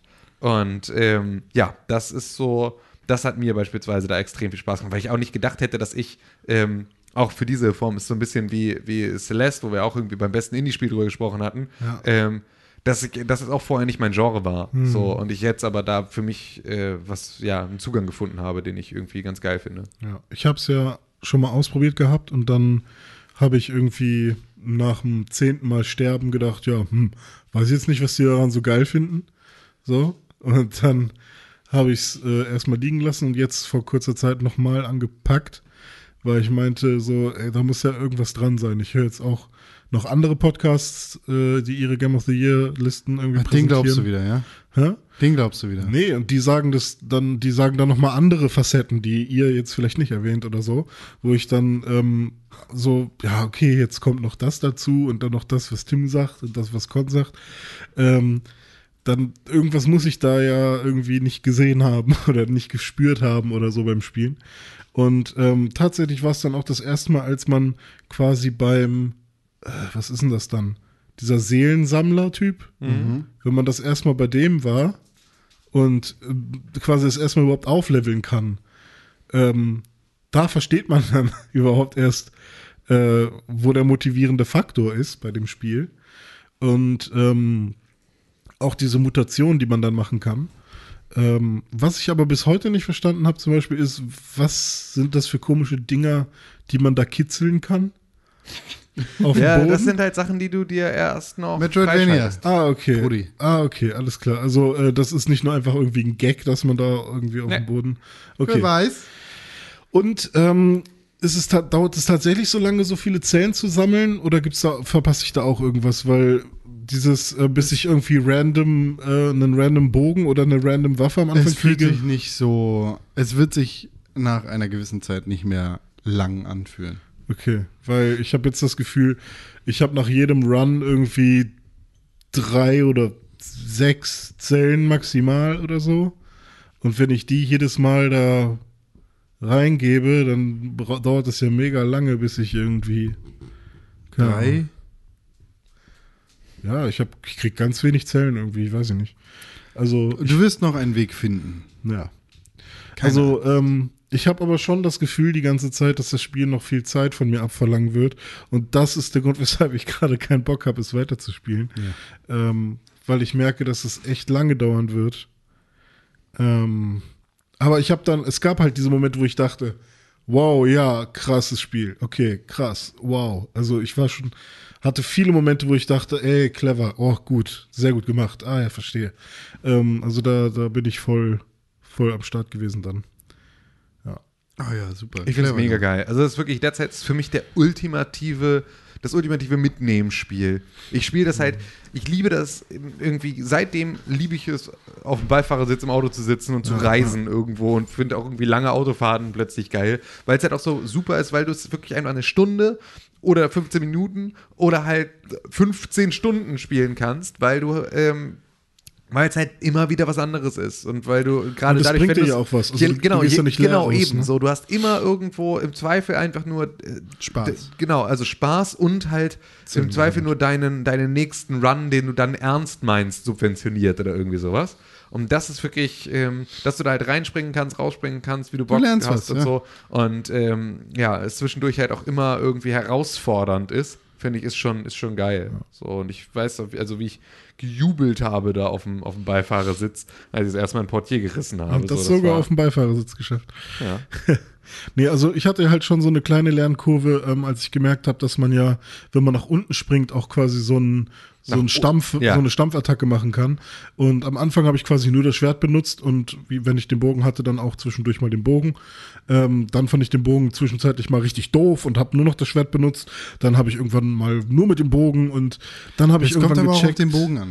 Ja, ich habe also ich hatte dann zwischenzeitlich auch mal einen besseren, aber ich krieg ja momentan noch keinen Random Bogen, weil ich das noch nicht freigespielt habe. Du findest Bögen. Aber, ja, man du findet wirst Bögen. noch Bögen finden. Es, ich hatte auch auf jeden Fall schon welche, die richtig gut waren. Also die haben dann wirklich auch schon in dieser zweiten, äh, in dem zweiten Bereich dann diese komischen Klingenhände-Spastis, die sich auch beamen können irgendwie. Einfach mit einem Schlag pff, weg waren sie. War mega geil. Ähm, aber den Bogen kriege ich ja nicht einfach so. Da muss ich ja jetzt erstmal diesen Skill freischalten. Aber egal, ich verstehe äh, derzeit langsam und ähm, ich sehe, dass das mega fett ist. ja, ist mega fett. Ich liebe das. Und ich verstehe auch, welches Spiel noch so mega fett ist, nämlich das nächste auf Platz 4. Ja. da hebe ich, da hebe ich die Hände. Ich kann es nicht sagen. Ich habe es mir gestern runtergeladen tatsächlich. Das Oh, du mal. Weil es im Game Pass gerade ist. Das Spiel heißt Celeste. Celeste. Und Richtig. man besteigt mit Madeline den Mount Celeste. Das ist völlig richtig. Und das Spiel ist nicht nur ein, ähm, ja, ein Plattform-Gameplay-Koloss, sondern Schön auch gesagt. ein nettes äh, Storytelling. Ja, das ist halt das, was ich, was ich finde, dass es, dass Celeste ist halt äh, so, was Celeste so extrem besonders macht. Ist Ja. halt einmal diese Maso-Core-Plattformer-Grundmechanik. So, Ja. Auf die muss man schon mal Bock haben. Wenn du das magst, dann bist du da schon mal gut aufgehoben. Ja. Das ist aber was, da gibt es halt auch viele von und da versuchen sich auch viele dran und da gibt es halt irgendwie auch einen Super Meat Boy und halt solche Geschichten. Also das sind auch alles Spiele, die kannst du halt einfach auch ganz viel weiterhin spielen. So, die werden Ja. jetzt auch nicht großartig alt oder sind jetzt irgendwie auch nicht großartig lame, weil halt die Spielmechanik da da- das ist, was im Vordergrund steht. Und das ist was, was Celeste auch macht und äh, gibt dich halt auch, also setzt dir halt auch nach und nach unterschiedlich, unterschiedliche Spielmechaniken vor und lässt dich neue Sachen lernen und dann hast du plötzlich irgendwie ein Element, das ist der Wind, der mit dazukommt und der weht dich immer in eine Gegenrichtung. Du hast sozusagen, am Anfang hast du, glaube ich, nicht mal den Dash, sondern irgendwann lernst du dann den Dash, sodass du dich so ein bisschen nach vorne äh, schubsen kannst, so einen Schub nach vorne geben kannst und plötzlich kommt der Wind als Element mit rein und plötzlich brauchst du den Wind, um auf der Stelle zu bleiben. Äh, brauchst du den Dash, um auf der Stelle zu bleiben und nicht wegzuwehen. Und dann äh, ist das Element, das du vorher für was anderes genutzt hast, plötzlich eins, das du wieder neu anwendest. Und so kommen immer neue Funktionen hinzu, ähm, die aber auch immer auf neue Herausforderungen treffen. Und so wie sich das dann halt aufbaut in all diesen Spielen, ist ja dann, dass du irgendwann so zum Ende hin eigentlich in dieses Mash-up kommst, in dem alle Sachen, die du gelernt hast, alle Elemente, die du ge- kennengelernt hast, jetzt irgendwie zusammengreifen und da halt ein, eine wichtige gemeinsame ähm, Komponente bilden. Und das ist etwas, was Celeste schon mal für sich sehr gut macht. So, das ist einfach, es ist ein gutes solches Spiel. Und ähm, dann kommt aber halt noch ein Element dazu, das ähm, ja bei dieser Form von Spielen nicht üblich ist und halt auch nicht so, ähm, ja, da nicht, da nicht wirklich, äh, was, was ich da auch nicht erwartet hatte, und zwar Ja. halt die Story. So, also dass da nochmal ein komplett eigener Story-Arc mit reinkommt, das fand ich extrem cool. Willst du da irgendwie was zu erzählen? Ja, René, also bei der Story ist es jetzt nicht so, dass man da irgendwie eine krasse Handlung irgendwie äh, mit Rahmenschema von A bis Z irgendwie durchlebt, sondern es ist tatsächlich eher dialoggetrieben, ähm, oft auch Monologe äh, von Madeleine selbst. Ähm, man erfährt so ein bisschen was über ihre äh, psychische Krankheit, nämlich ähm, Panikattacken, Depressionen, so in die Richtung. Ist übrigens dieser Podcast der einzige, bei dem ich das so höre. Ich glaube, das ist sehr interpretations. Nö, sie sagt es ist. auch, glaube ich. Ja? Also, ja. Ich glaube, es wird auch ausgesprochen. Ja. Okay, weil sonst höre ich immer nur in an anderen Podcasts und äh, in Artikeln, die ich über dieses Spiel gelesen habe. Denn nach unserem ersten Podcast Ja. habe ich mich da mal ein bisschen mit beschäftigt. Hieß es immer nur psychische Krankheit. Ach so. Nee, ich Ja. glaube, sie sagt Deshalb- irgendwo auch Panikattacke. Ja, oder also so. Panikattacke auf jeden Fall. Das ist, also sie hat eine Panikattacke und dann telefoniert sie mit ihrer Mutter. Ja, stimmt, Und die ja. fragt halt, ob sie wieder. Auf dem Berg hat sie ein Telefon dabei. Ja, da gibt es so eine nee, so ich glaube, das ist Telefonzellen. ein. Ach so, Da so gibt es stimmt, Telefonzellen. Also es gibt ja immer wieder so Stationen, da telefoniert sie über Telefonzellen mit ihrer ja. Mutter oder Aber ich glaube, es gab auch ein Flashback, dass wo sie im Bett ja. liegt oder sowas. Genau. Und dann, hey, war das wieder Also eine die Panikattacke auf jeden Fall. Ich weiß nicht, wie es mit der Depression jetzt als solches ist. Ja, geht Ähm, meistens mit einher. Aber ne? das ist so ein bisschen das, was halt ähm, Die, die dunkle Seite, Genau, die was man die, dann. richtig, so weil du triffst halt in Celeste irgendwann auf deine dunkle Seite, die Mhm. dich immer verfolgt und vor, der- vor der du versuchst wegzurennen, die dich aber einholt. Und auch das ist halt etwas, was als Metapher total gut funktioniert. Ja. Ne? Also das kennt, kennt man dann halt, die dunkle Seite, vor der du versuchst irgendwie wegzurennen, aber du, sie holt dich immer wieder ein, die halt in Celeste ein tatsächliches Spielelement wird von deiner wirklichen dunklen Seite als Figur, Ja. die dich wirklich verfolgt und vor der du nicht wegrennen kannst. Und das ist halt was, wo, wo diese, dieses Element, das für sich alleine ein gutes Gameplay-Element wäre, plötzlich mit einer Story unterfüttert wird und diese Metapher auch noch funktioniert. Und das schaffen sie halt über das gesamte Spiel hinweg überall hochzuhalten. Also diese komplette ähm, die, die Ausgangssituation von Madeleine, die den Mount Celeste besteigen will und eigentlich gar nicht genau weiß, wieso, außer dass sie muss. so, ähm, da, das ist schon die Basis und das zieht sich durch. Und die Charaktere, die sie währenddessen halt irgendwie dann trifft, so wie ihre dunkle Seite, so wie Theo, den äh, Diesen Wanderertypen. Ja, genau, Wanderertypen, den sie da halt auf dem Weg trifft, der auch auf dem Weg ist auf diesen Gipfel und auch nicht so genau weiß, wieso. Aber halt seinen eigenen Weg findet. Und dann Mr. Oshiro, der Hotelier, ähm, die komische alte Frau. Es sind alles so Charaktere, die halt auch irgendwo eine, immer wieder Metaphern sind und die ähm, in diesen Metaphern halt auch gut funktionieren. Und ähm, das ist halt ein Element, was für diese Form von Plattformern jetzt nichts ist, was man erwarten Nö, kann. nö. So, und dann macht es das nicht nur.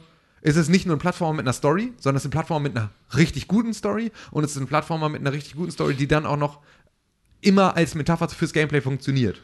Und das ist halt etwas, was extrem. Also es greift sehr, Krass sehr gut zusammen. Und äh, was am Ende halt auch passiert ist, also erstmal werden tatsächlich auch, ähm, was medizinisch auch interessant ist, ähm, oder Videospiel als Hilfestellung vielleicht, es werden tatsächlich halt auch so ähm, spielerisch Atemübungen zum Beispiel vermittelt, solche Sachen. Also ist jetzt nicht so, dass es tatsächlich ähm, äh, irgendwie medizinisch super anwendbar ist oder so, aber immerhin werden da Praktiken kommuniziert, die tatsächlich angewendet werden äh, und dann eben halt auch noch spielerisch, was ich relativ cool finde. Also das mit der Feder war das, glaube ich, ne, äh, wie man ein- und ausatmen sollte. Äh, was sowas nutzen halt ganz viele Health-Apps momentan Ja. irgendwie. Und ähm, zum Schluss ist dann halt auch, ich spoiler das jetzt nicht, aber ähm, wie sie dann halt mit ihrer dunklen Seite umgeht, ist halt auch eine Taktik, die halt Psychotherapeuten ganz oft schon zu Beginn einer Sitzung irgendwie machen, um überhaupt mit Gefühlen von Patienten umzugehen.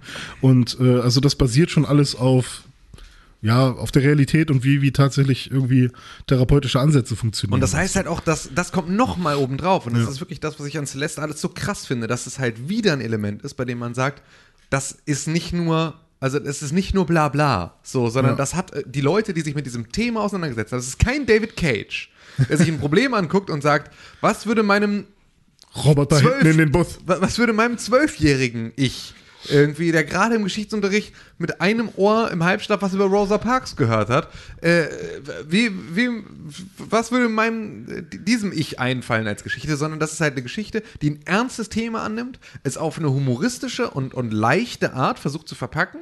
Ähm, dabei aber nicht zu albern, also albern wird, aber nicht zu albern. Dieser Spagat und dieser Seiltanz, den macht halt Celeste extrem gut. Und dann sind auch noch die Mechaniken welche, bei denen man selbst, wenn man weiß, wie diese Erkrankung und die dazugehörige Therapie vonstatten geht, bei der man drauf guckt und sagt, ja, das ist kein, ist mal eine Grapefruit und dann ist alles wieder gut. Ja. Sondern das sind alles Sachen, die in irgendeiner Art und Weise wirklich. Halt, halt doch machen. Ja, äh, genau. Sei doch einfach, ja, lach doch mal. Ähm, so, das ist eben halt genau das nicht, sondern das nimmt die Geschichte sehr ernst und das sind Leute, die sich mit dem Thema auskennen. Und ähm, ja, die es dann auch noch geschafft haben, darum ein richtig geiles Spiel zu bauen, das auch noch mechanisch gut funktioniert. Das ist wirklich, ich bin, ich bin einfach, für mich könnte Celeste auch auf, auf dem Platz 1 sein, aber da bin ich mit mir selber auch ein bisschen zerrissen. Vielleicht sollten wir dann an dieser Stelle auch nochmal sagen, solltet ihr aus irgendwelchen Gründen, warum auch immer, psychische Probleme haben, dann seid euch nicht zu schade, euch Hilfe zu suchen. Nein. Richtig. Ihr seid nicht allein. Richtig. Und das ist nichts, wofür man sich schämen sollte. Nein, absolut. Celeste alleine reicht nicht, um den Berg zu überwinden. Ja. Leider gibt es keine allgemeine, in Deutschland gibt es keine allgemeine Not-Hotline, sondern die gibt es nur städteweise. Ja, richtig. Es Deshalb gibt, äh, Müsst ihr googeln. Es gibt für Hamburg auch eine relativ gute Webseite. Psychnet. Ach so, ja, solche gibt es auch, aber es gibt auch von der Ärztekammer. Ich glaube, das Ähm, ist, wird von denen betrieben. Ja, So, aber guckt mal sein. einfach, also genau. so Solltet ihr das, Probleme ihr haben, Hilfe schämt euch braucht. nicht dafür. Es ist nichts, Ja. äh, wofür man sich. Mein Womit linker man sich verstecken C sollte. hat auch solche Probleme. Mhm. Ich helfe ihm jeden Tag. Dann kommen wir in unsere Top 3 der besten Videospiele des Oha. Jahres 2018. Also ähm, machen wir jetzt irgendwie einen Trommelwirbel oder so? Ja, weiß Du hast hier hoffentlich die ganze Zeit Applaus Nee, eingeblendet. Applaus nur bei dem ersten, oder? Nee. Nee, Okay. bei allen, so wie immer. Aber wir haben Ja, ja, aber kein. so, nee, so rum funktioniert es ja nicht. Wir haben ja nie gesagt. Also auf wir, Platz 1 ist. Haben Dann müssen wir es am Ende machen. Ja, wir machen Nee, wir können es jetzt bei Platz. Nee, wir können es jetzt machen bei den Top 3, bei der Top 3. Dann ist es nicht so viel Abfuck. Mit, da ist ja nur Geklatsche die ganze Zeit. Na gut, dann auf Platz 3. Spider-Man. Spider-Man. Ach so, wir sagen das doch alle gemeinsam. Ja. Aber wir Okay. haben es auch falsch gesagt, ne? Ist ja Marvels. Marvels Spider-Man. Ja. Ja, Aber das ist aber ja das nicht wissen schon alle. Spider, das eine Spider-Man-Spiel, das dieses Jahr Aber erschienen klatschen die ist. jetzt gerade schon oder nicht? Ja, während Ja. wir hier Okay, weiter reden. Jingle. Ja, Jingle. es ist Hab ich doch- sehr gelacht. Ja. Ja, hast gelacht. Ja. Jingle. Ja. Jingle. Wo waren das nochmal? Weiß ich nicht mehr. Das war aber sehr witzig. Und irgendwo hat, hast du auch die Folge gehört, wo, wo du irgendwie meintest, jetzt bin ich links, jetzt bin ich rechts. Ja, ja. Und so, dann habe ich dich tatsächlich links und rechts nochmal gepennt. Ja, ja, ja. Richtig geil. Game of the Year, großes Highlight jedes Jahr, immer wieder. Spider-Man, Marvel Spider-Man, Heide Witzka, Herr Kapitän, rein rechnerisch. Und das können wir jetzt sagen, wenn wir alle unsere Listen zusammenzählen würden. Und das könntet ihr auch machen, weil ihr die Listen ja in den letzten Tagen sicherlich alle gehört habt. Wäre Marvel Spider-Man die Nummer 1 gewesen Tatsache. bei uns. Ja. Und nicht zu Unrecht, möchte man meinen, denn Marvel Spider-Man ist ein fantastisches Spiel. Es hat uns Spider-Man gegeben in seiner Bestform. Es hat uns New York gegeben in seiner Bestform. Und es hat uns Open World Superhelden Videospiele gegeben in seiner Bestform. Ich glaube, ein paar Stadtteile haben gefehlt. Ja, das ist wahrscheinlich die Bestform. Ja. Äh, Vielleicht fehlen die aus offensichtlichen Gründen. Ja, und äh, was Open World angeht, kann man wahrscheinlich auch streiten. Ich glaube, wir hatten damals im Podcast, als wir drüber geredet haben, ich glaube, warst du auch derjenige, der gesagt hat, Open World Design ist 2018 eigentlich. Äh, Genau, deshalb habe ich nicht gesagt, es ist nicht äh, es ist Open World in seiner Bestform, sondern es Ja. ist Superhelden Open World. Ah, ja, okay, alles klar.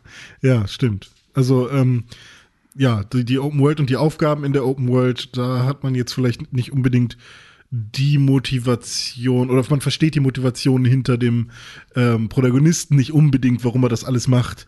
Ähm, aber letztendlich. Oh, hier, äh, wir, oh, komm mal vorbei. Meine Taube ist verschwunden. Tauben jagen. Oh, Spider-Man, komm vorbei. Wir haben hier Plastikmüll im Wasser gefunden. Spider-Man, komm vorbei.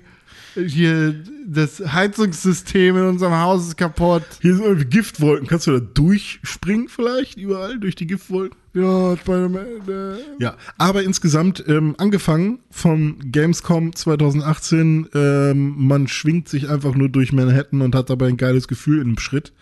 Ähm, bis zu, man sieht das Ende und findet die Cutscene cool. Ähm, ja, bis zu, äh, ich spiele es auf 100% durch, weil ähm, die haben es mir super einfach gemacht, es äh, an einem Stück komplett durchzuspielen. Hat Insomniac da einen sehr guten Job gemacht.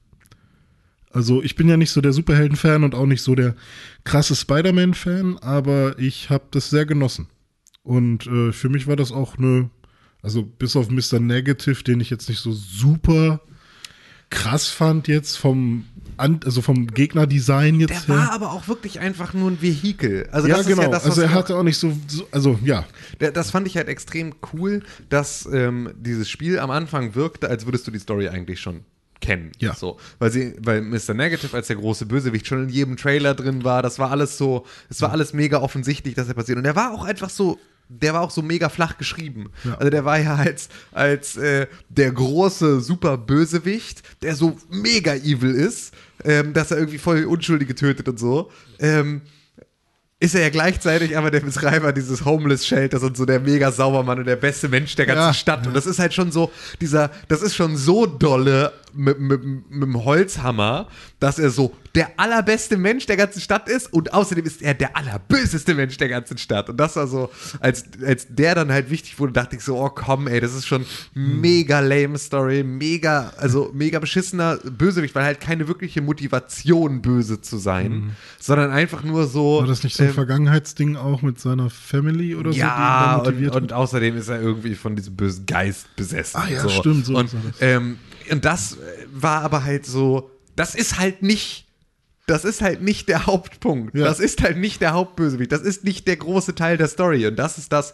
was Spider-Man dann halt extrem gut gemacht hat. Also so geil durch Manhattan zu schwingen, wie es wirklich noch nie geiler da war. Hm. So ein Spiel, in dem ich irgendwie, obwohl ich immer Schnellreise benutze, äh, nur einmal oder sowas die Hm. Da Schnellreise ist die benutzt habe. Schnellreise eben das Schwingen. Was man dem. Spiel ja wirklich negativ ankreiden muss, ist dieser verfickte Chor. Wenn man als Spider-Man rumschwingt. Weil es versucht immer epic zu sein. Also Ja, weil, weil, ist banal. Hm. Du schwingst der Taube hinterher, du schwingst durch Scheiße, Das du schwingst in Richtung Plastik im Wasser und dann kommt ja dieser Ch- Chorusschwall. stimmt da. Ich glaube, da hätte ich äh, mir auch nur Soundeffekte gut vorstellen können. Ja, so habe ich es gemacht. Ich habe nämlich diesen Scheiß, Kann man sagen, Kram Chorus ausgemacht. Schwall aus? ja, ganz original nur das ausmachen. Gut. Und das ist meine Empfehlung für alle, die das Spiel noch nicht Ja. gespielt haben. Kampfsystem fand ich auch vollkommen okay. Also, Super Batman. ja, mit ein bisschen anders. Genau, Super Batman mit ein bisschen anders trifft es ziemlich genau. Ja. Ich hätte halt, glaube ich, noch lieber ähm, gegen andere gegen Gegner gekämpft. Also an, nicht nur andere Gegnertypen zwischendurch. Also vor allem, wenn man alle Straßenkämpfe gemacht hat gegen diese ganzen Lol. Gangs und gegen diese komische Privatpolizei, ähm, die halt auch schon mega nervig waren irgendwann, weil die Raketenwerfer, ey, fuck you. Ähm, aber vor allem gegen zum Beispiel, heißt der Scorpio? Oder Scorpion, glaube ich. Scorpion? einfach, Tatsächlich. und Rhino. Mhm. Ähm, da gibt es ja so einen Kampf gegen, gegen, also wo man gegen beide kämpft. Ist Ähm, den fand ich ganz cool so. Ähm, aber sowas hätte ich mir zum Beispiel lieber gewünscht, ähm, als so ein Mr. Negative, dass ich irgendwie noch mal stärker gegen, oh, dann gab es noch diese Krähe da, ne, oder diese Falke. Es äh, ging jedenfalls gegen diese Bösewichte noch viel intensiver zu kämpfen, als irgendwie Du gegen Mr. hättest dir Negative. Mehr Superbösewichte gewünscht. Ja, ich glaube schon. Also Also ich fand, das, es war schon ein extremer Mashup von Superbösewichten. ja, Ja, kann schon sein. So Tombstone. Also also ich hätte mir jetzt nicht- Also, du hattest so viele andere noch irgendwo nebenher. Ich hätte mir nicht mehr gewünscht, aber das irgendwie, ähm, Deathstroke und, und, Stimmt, das und waren echt Black. Das viele, sind ne? überall. Ist alles voll mit irgendwie. Was? Ja. Was? Deathstroke ist nicht. Achso, das war De Deadshot? Ja. Ja, stimmt. das ist. Äh, und wie hieß der ähm, vom Anfang mit seinem, der, der, der dicke Glatzkopf? äh, Kingpin. Ja, Kingpin, ja, richtig. Ja, das. Äh, Nee, aber war für mich äh, von vorne bis hinten einmal, weg, einmal weggespielt. Nee, einmal, Gott, Deadshot ist auch falsches Universum. Oh Mann, wie hieß denn der jetzt? Doch, es war doch Deathstroke. der Typ mit dem Donner, Ja. Nee, der da so rum. der mit den. Mit den. Äh, mit den Challenges hier, mit diesen Kisten, die du aufgeklappt hast. Hm, hieß der nicht irgendwie Under. Wie heißt denn der? Under Armour. Kann sein, dass der irgendwas mit Death hieß, ja. Der hat auch so eine Maske auf. Ja, ne? genau, der sieht genauso aus wie Deathstroke und wie, äh, wie, wie, äh, D- D- D- Deadshot. Aber nee, hieß der nicht The bla bla bla? Der bla bla bla. Äh, Irgendwie The Taskmaster oder sowas? Taskmaster, richtig. Oder Taskmaker oder so? Ja, nee, der Taskmaster, der ist es, äh, richtig. Aber der sah auch genauso aus wie die anderen be äh, beiden, oder nicht? Ach Gott, ey. War, der, sollte der eigentlich so ein Pendant zum Riddler sein von Batman? Oder? Ja, ist er, glaube ich, ein bisschen, aber auch irgendwie Jetzt nicht. betreten wir gefährliches Comic-Terrain. Ja, okay. Lassen wir mal. Nee, ich meine jetzt nur äh, als Element im Spiel. In den Batman-Spielen ist der Riddler ja auch so jemand, der einem immer so Aufgaben gibt, oder nicht? Ja, aber anders halt. Ja, Also okay. der ist rätseliger und der Taskmaster ist taskiger. Ja, richtig. Da ja, das Münzensammeln war nicht so cool. Ja, also es war halt, es hatte extrem viele ex totale Billo Open-World-Mechaniken. Dadurch, dass du aber halt gerne in der Stadt unterwegs warst, Ja. hat es halt sich nicht so angefühlt. Das war halt das, was dem Ganzen extrem gut getan hat, dass du halt gerne die Backpacks gesammelt hast und gerne irgendwie diesen ganzen Kram gemacht hast, weil Und du halt Fotos machen war cool Ja, weil du halt genau, weil du gerne diese Stadt entdeckt hast. So bist du halt gerne irgendwie durch die Gegend gelaufen, hast geguckt, ob du irgendwo Gebäude entdeckst. Und das waren coole Sachen dabei. Da waren coole Easter Eggs irgendwie, die sich dann da wiedergefunden haben. Ich habe dann irgendwie sogar, ich meine, wann passiert sowas mal, dass ein Spiel einen dazu bringt, dass ich halt irgendwie geguckt habe, ähm, was sozusagen, wenn da jetzt der Avengers Tower ist, Mhm. dann habe ich geguckt, welches Gebäude ist da bei Google Maps wirklich in Ja. und bin sozusagen, also ich bin so die einzelnen Bereiche, wo das irgendwie New York Sanctum von ähm, Doctor Strange ist, habe ich geguckt, was sind da für echte Gebäude Ja. und so und habe dann halt geguckt, wie wie originalgetreu dann auch die Straßenzüge drumherum da irgendwie dargestellt waren und so. Also so, ich habe mich so richtig, ich will seitdem mal Urlaub in New York machen, so was ich vorher Mhm. Stimmt, auch das, nicht wollte. das hatte ich auch. Meine Freundin war ja schon in New York, die hat da jetzt irgendwie nicht so Bock drauf, weil sie es, äh, also sie fand es schon cool, aber für sie war, reicht es halt so. Und ähm, ich habe seit Spider-Man auch Bock gehabt. Vor allem war das halt auch so, ähm, ich, wo fängt man nochmal an? In Chinatown, ja, ne? Ich weiß nicht mehr genau, wo du anfängst. ich glaube, Südosten, Chinatown irgendwo. Ähm, und dann habe ich sofort erstmal geguckt, okay, wo genau war der Central Park? Wahrscheinlich irgendwo zentral, aber habe nochmal genau geschaut, äh, äh, wo er ist bei Google Maps und bin dann halt erstmal straight dahin und habe geguckt, wo gibt es hier tatsächlich vielleicht irgendwo das Central Park? Irgendwo. Das habe ich aber auch Friends? bei, ja. Ah, Äh, weil ich immer noch darauf hoffe, dass irgendein Videospielentwickler das irgendwo einbaut. Weil bei The Division ist zumindest an der Stelle, wo dieses Central Perk sein sollte, ein Coffeeshop. Aber nicht das Central Perk. das Central Perk gibt es auch nicht. Ne, Es gab irgendwann mal so ein Fake Central Perk, die sich dann so genannt haben, was aber auch so nicht, eine Friends Experience ja, aber verkauft haben. was ja. aber auch nicht am Central Park direkt war, sondern irgendwie so ein paar Seitenstraßen, keine Ahnung. Ähm, aber ich mache das jedes Mal, wenn es irgendwo den Central Park gibt, gucke ich, ob die Entwickler irgendwie was Lustiges für Friends, egal. Ähm, ja, gutes Spiel trotzdem. Hat Spaß gemacht. ja, Brauche ich aber auch mega. nicht nochmal so in der Form. Also schwingen gerne genauso, aber mach mal andere. Hey, keine. Ahnung, gebt mir, also nicht nächstes Jahr. Ja, okay. Aber übernächstes bin ich vielleicht auch wieder bei genau dem gleichen Spiel mit einer anderen. Äh, andere Story und ein paar andere Gadgets, Ja. die man so ausprobiert. Ja, so, weil okay. am Ende war, wäre für mich, wenn Arkham äh, wenn, wenn, wenn ähm, Arkham Asylum so und Arkham City waren noch die Spiele, die mir Spaß gemacht haben. Also da war auch irgendwie, da war genug Zeit dazwischen, dann hat das, dann wurde es ein bisschen erweitert, das hat mir zweimal Spaß gemacht. Arkham Origins und Arkham Knight hätte ich dann in dem Maße nicht mehr gemacht. Haben mir trotzdem noch Spaß gemacht, habe ich auch immer noch gerne gespielt, zumindest Arkham Knight. Ähm, aber äh, ja, das wäre jetzt nichts, äh, also das, ich könnte mir schon vorstellen, dass es auch wieder so weitergehen kann. Ja, okay. Ja. Spider-Man.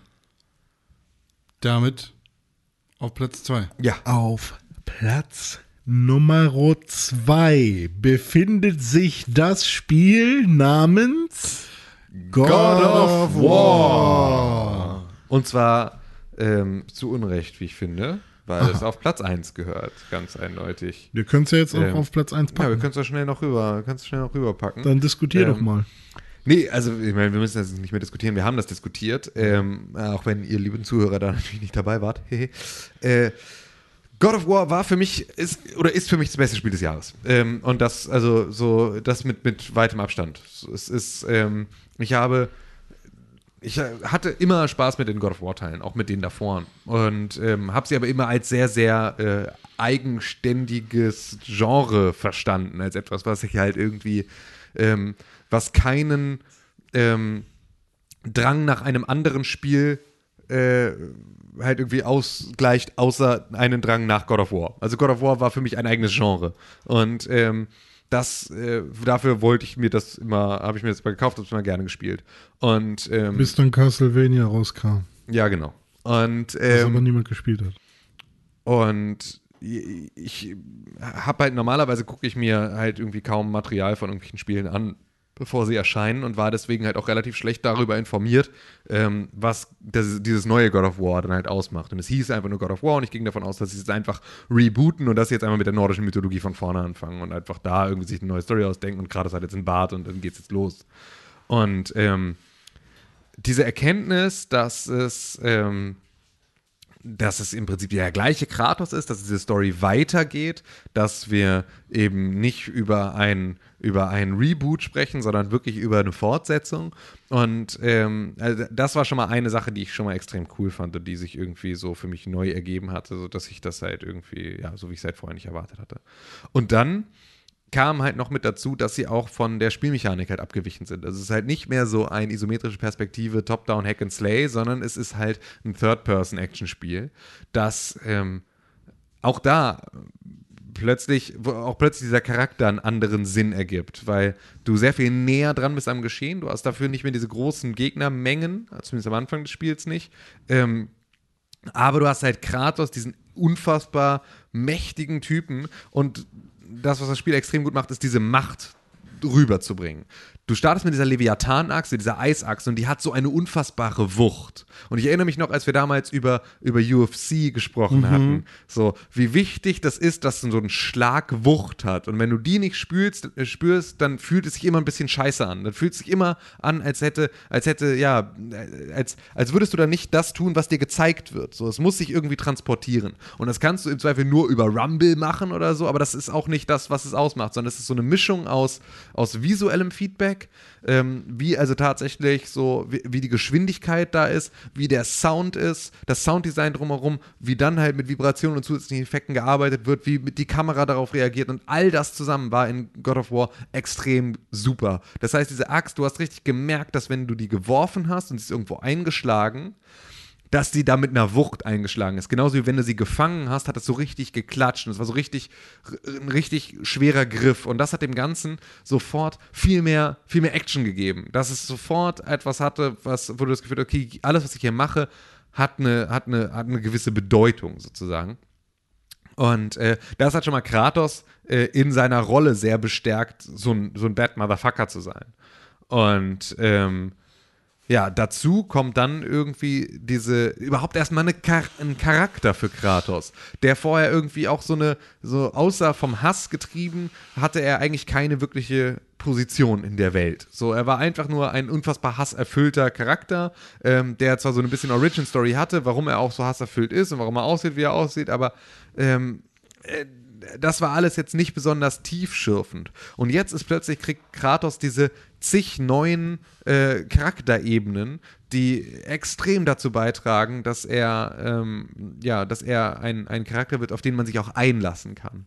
Ja. Ähm, er ist plötzlich Vater, er hat plötzlich Verantwortung, er findet sich auch in seiner Rolle nicht zurecht und äh, ist plötzlich halt Vater von Atreus, diesem Jungen, der genauso auch eine extrem krasse Charakterentwicklung durchmacht, der als schwacher, kranker Junge da anfängt, der seine äh, Position in der Rolle äh, in, in der Welt erstmal finden muss und du begleitest ihn dabei, diese Position zu finden.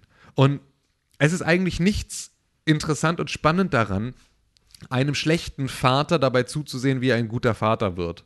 So, das haben wir irgendwie in tausendfacher äh, Form in irgendwelchen Filmen auch schon gesehen. Und es ist erst recht nicht spannend daran, einem scheiß pubertierenden Kind dabei zuzusehen, wie es scheiß pubertierend ist. So, das ist einfach, ne, ich habe das, hab das in meiner Game of the Year Liste auch gesagt. Es, es gibt genügend Leute, die spielen Videospiele, um mal kurz sich fernhalten zu können von ihren pubertierenden Scheißkindern. Und in God of War hast du plötzlich wieder ein pubertierendes Scheißkind an der Hacke. So, und es ist, glaube ich, für viele Leute ein extremer äh, Realitätsschock, das plötzlich da auch wieder zu haben. Aber diese Dynamik, die sich zwischen Kratos und Atreus da aufbaut, ist extrem spannend. Und du nimmst den Charakteren diese Entwicklung auch wirklich ab.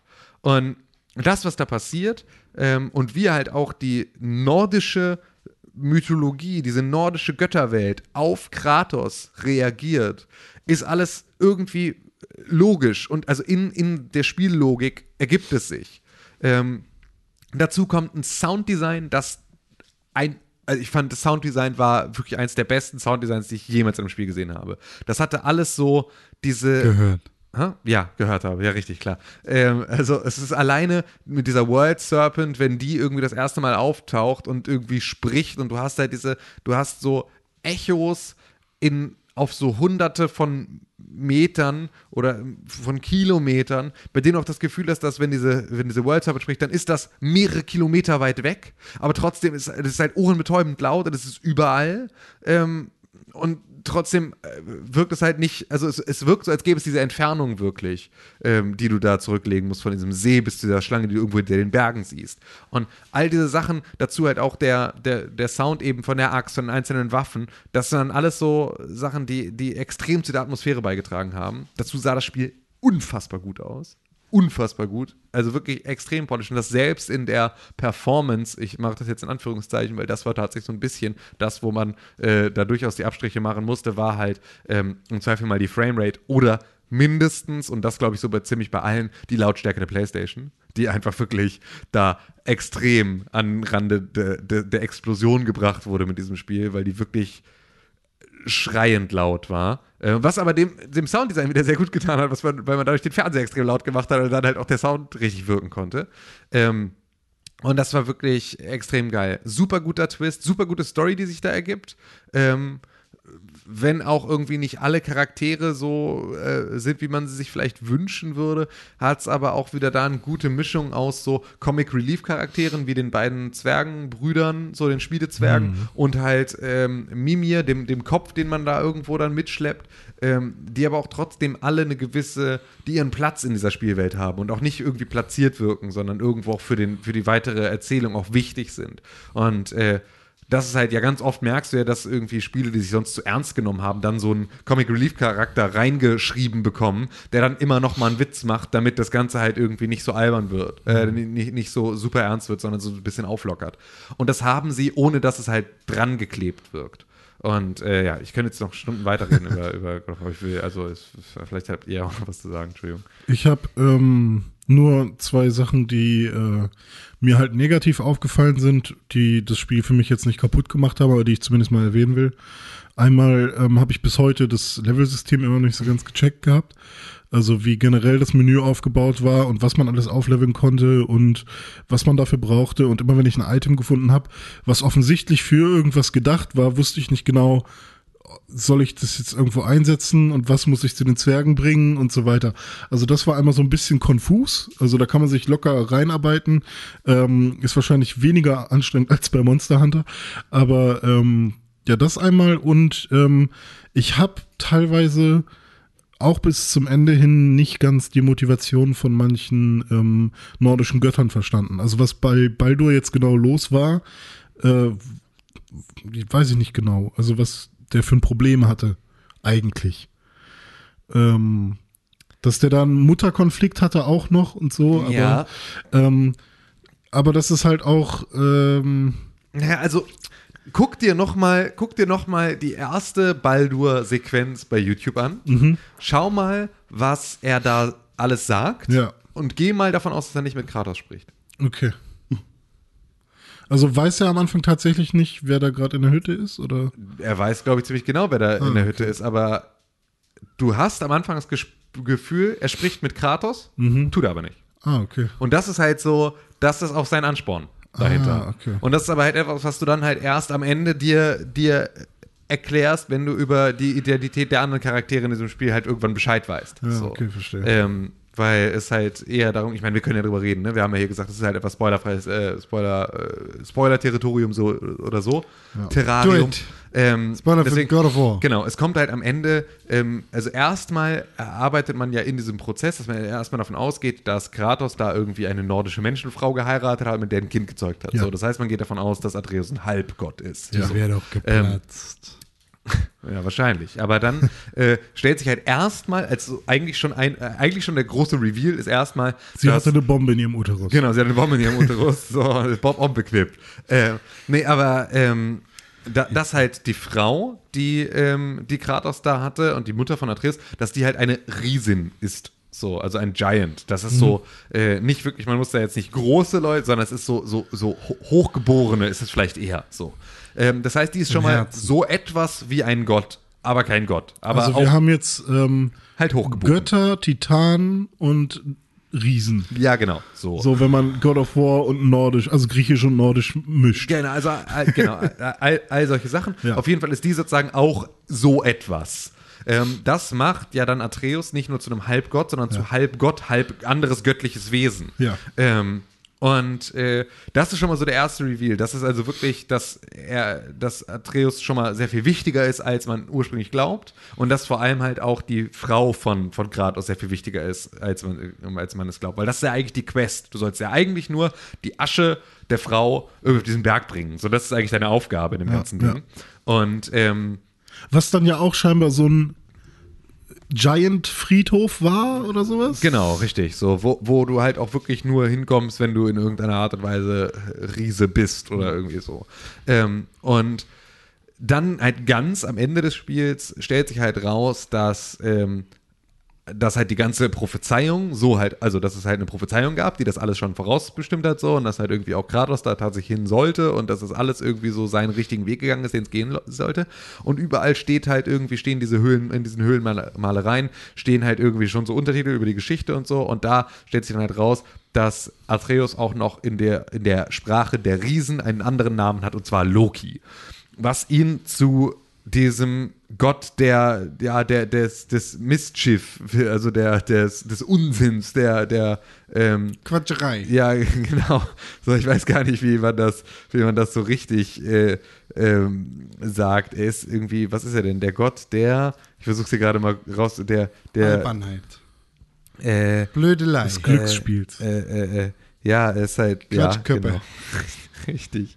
Vollidiot. So geil, ich finde ich find einfach nichts, das ist einfach fürchterlich. Du, wir hatten das, glaube ich, Ja. genau das gleiche beim letzten Ja, Podcast. ich glaube auch. Da habe ich gegoogelt Ja. und ihr habt euch weiter unterhalten. Ja. Und wir sind auch nicht drauf gekommen. Er ist der Gott der Quatschköppe. Ja, also So. er ist auf jeden Fall der mit den negativsten Eigenschaften. Er ist irgendwie einfach der Gott der blöden Wichser, so. Und er ist halt irgendwie der, der allen irgendwie Streiche spielt und er ist eher der, der, auf den du dich nie ähm, halt verlassen kannst. Er ist halt so der Trickster. So Gauner, Betrüger, Schwindler, so dafür ist halt, dafür steht halt diese Gottheit. Und das ist halt auch so der, der Blutsbruder von Odin. Das heißt also, der auch wirklich irgendwie, ähm, ja, der, der gleichbedeutend ist mit, mit Odin in einem gewissen Maße. Ähm, und in der nordischen Mythologie ist auch wieder so, ähm, es gibt so eine Verbindung beispielsweise zwischen der, der Weltenschlange, ja, morgen Nidhogg, und äh, was auch nicht wirklich Nidhogg ist, ähm, und, und, äh, und äh, Loki, also in der, in der nordischen Mythologie. Und zwar ist halt irgendwie diese Welt, äh, Wel- Weltenschlange ist das Haustier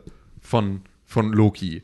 Und die haben äh, auch, es gibt auch diese Unterhaltung sozusagen zwischen der Weltenschlange, die zu Atreus sagt, ich kenne dich von, äh, ich kenne dich irgendwoher, aber aus einer anderen Zeit. So. Und das ist auch so, dass ja irgendwie diese Weltenschlange auch irgendwie durch die Zeit re- reist oder weil sie irgendwie mal so dolle von Thor auf den Lotz, ge- Latz gekriegt hat, dass sie durch die Zeit gereist ist oder irgendwie. Also, halt, hallo, nordische Mythologie. Ähm, auch ke absolut keine. Ich, hab, ich, möchte bitte auf gar keinen Fall Korrekturmails zu diesem Thema haben. Ich habe jetzt aber noch einmal was gefunden ja. zum Namen Loki. Ja, bitte. Die Bedeutung seines Namens ist ungesichert und ist wahrscheinlich eine Kurzform zu Loptre, was altnordisch der Luftige oder Luftgott bedeutet. Dieser Begriff ist jedoch eher im Sinne von Luftikus zu verstehen. Mhm. Vielleicht liegt auch das altnordische Luka zugrunde, das schließen bedeutet, was auf seine Rolle als Ragnarök Nein, hinweist. beim Ragnarök. nee, bei Ragnarök. Ja, genau. So. Äh, Loki, Loki ist nicht identisch mit dem Feuerriesen Logi. Ja, genau.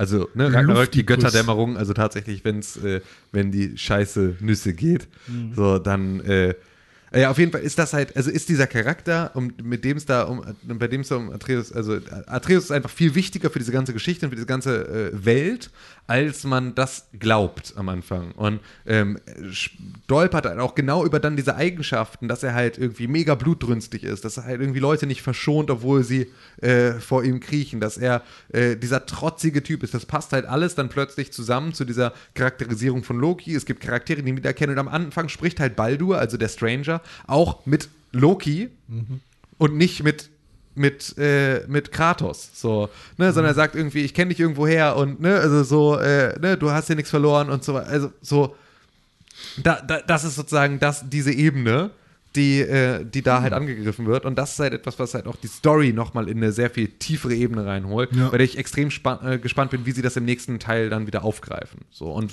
all das aus einer bekannten, aus einem bekannten äh, Franchise, das es schon so gibt und das so auch schon einen Namen hat, sich zu trauen, das Spiel in ein komplett anderes Genre zu überführen, das dann auch noch so gut zu machen, es mit einer extrem geilen Grafik, einer extrem geilen Story, extrem geilem Voice Acting, extrem geilem Sounddesign, extrem äh, äh, geilen Gegnern zu füllen und das am Ende auf einer Konsole so rauszubringen, dass sie zwar leicht anschmilzt, aber nicht durchbrennt, ähm, fand ich war einfach, also ich habe, ich habe extrem viel Spaß mit God of War gehabt und es war halt wirklich so, ähm, dass, ähm, dass ich dass ich auch immer so ein bisschen die Qualität einer, einer Videospielgeschichte, inwieweit sie mit anderen Medien mithalten kann, merke ich an meiner Freundin.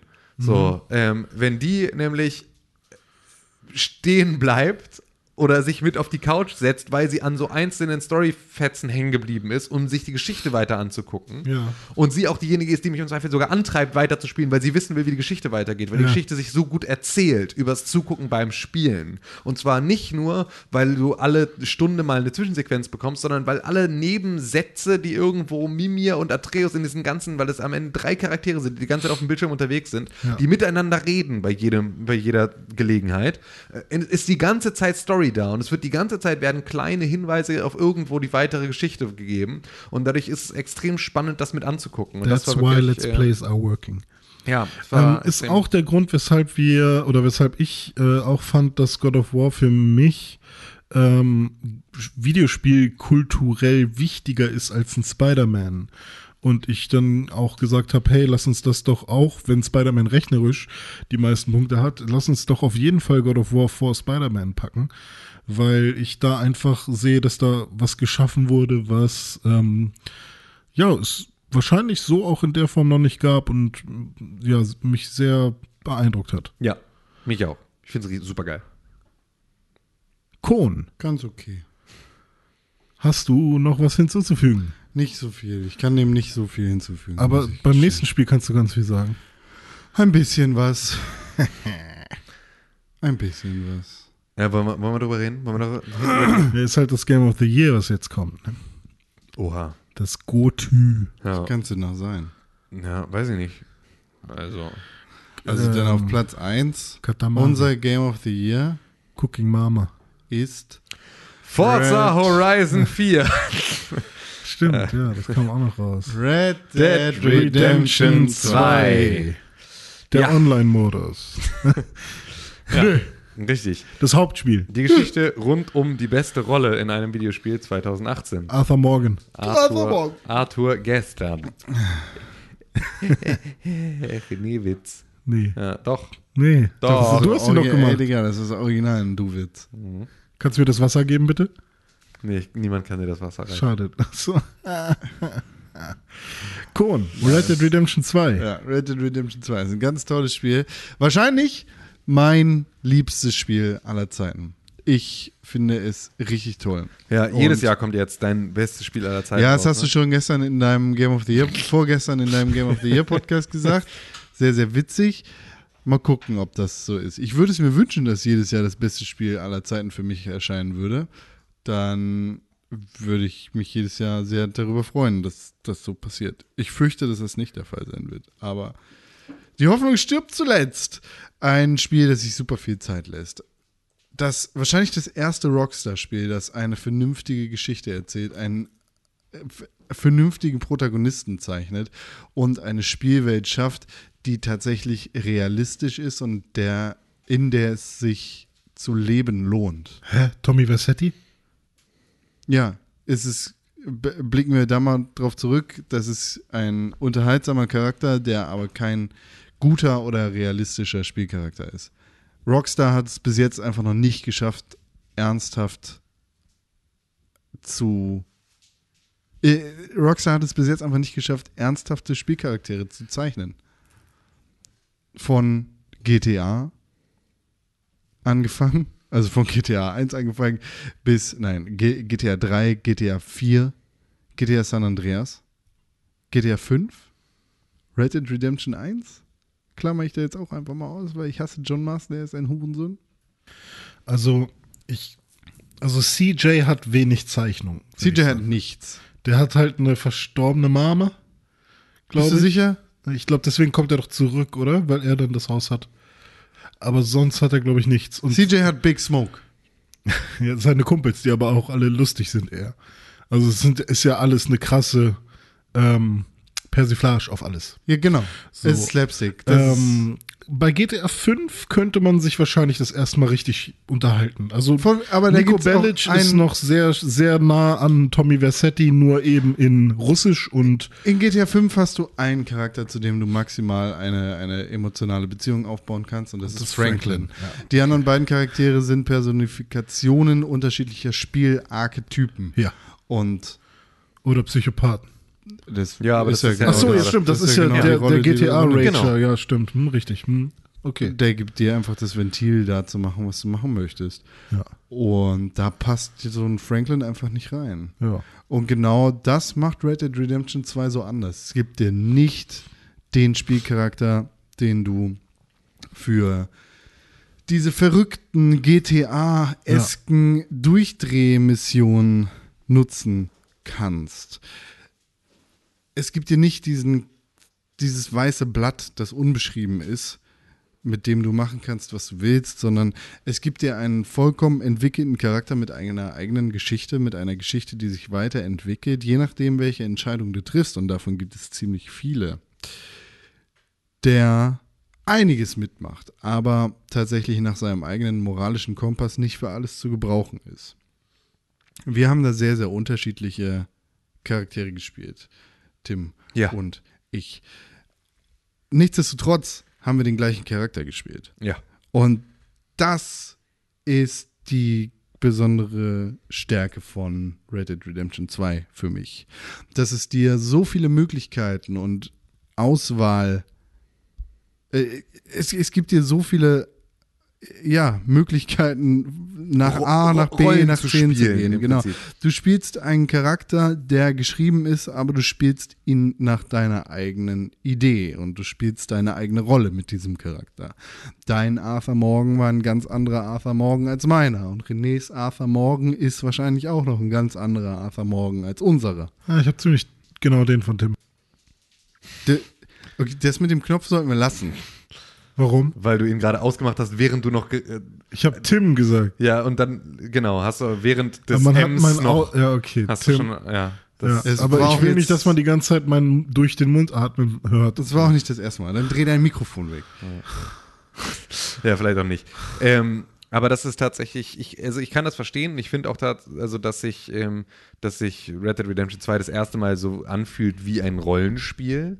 Ähm, ich finde aber, dass es mir genau das auch aufzwingt äh, in einem Maße, in dem ich da nicht so Bock drauf hatte, weil ich hatte vorher die Auswahl in, ähm, in, in Rockstar Games, ob ich Rollenspiele, ob ich gerade Rollen spielen möchte oder ob ich ein Videospiel spielen möchte. Und jetzt zwingt dich Red Dead Redemption 2 ganz oft in diese Atmosphäre rein. Also, ähm, obwohl es natürlich total zur Atmosphäre beiträgt, dass man mit Arthur Morgan, sobald er im Camp ist, halt nicht durchgängig sprinten kann. So, ähm, ne, das ist etwas, das, das sorgt dafür, dass die Atmosphäre stimmiger ist und dass das Ganze als eine, als eine äh, realistischere Geschichte rüberkommt. Aber es nimmt mir halt auch die Möglichkeit, ähm, das Spiel als Videospiel zu spielen und eben nicht als Rollenspiel, sondern ich muss mich immer in dieser Rolle bewegen, obwohl Ja. ich da vielleicht auch gerade keine Lust drauf habe. Und diese Freiheit, ähm, fand ich eigentlich immer ganz, ganz angenehm, dass ich die habe und trotzdem auch das Gegenteil machen kann.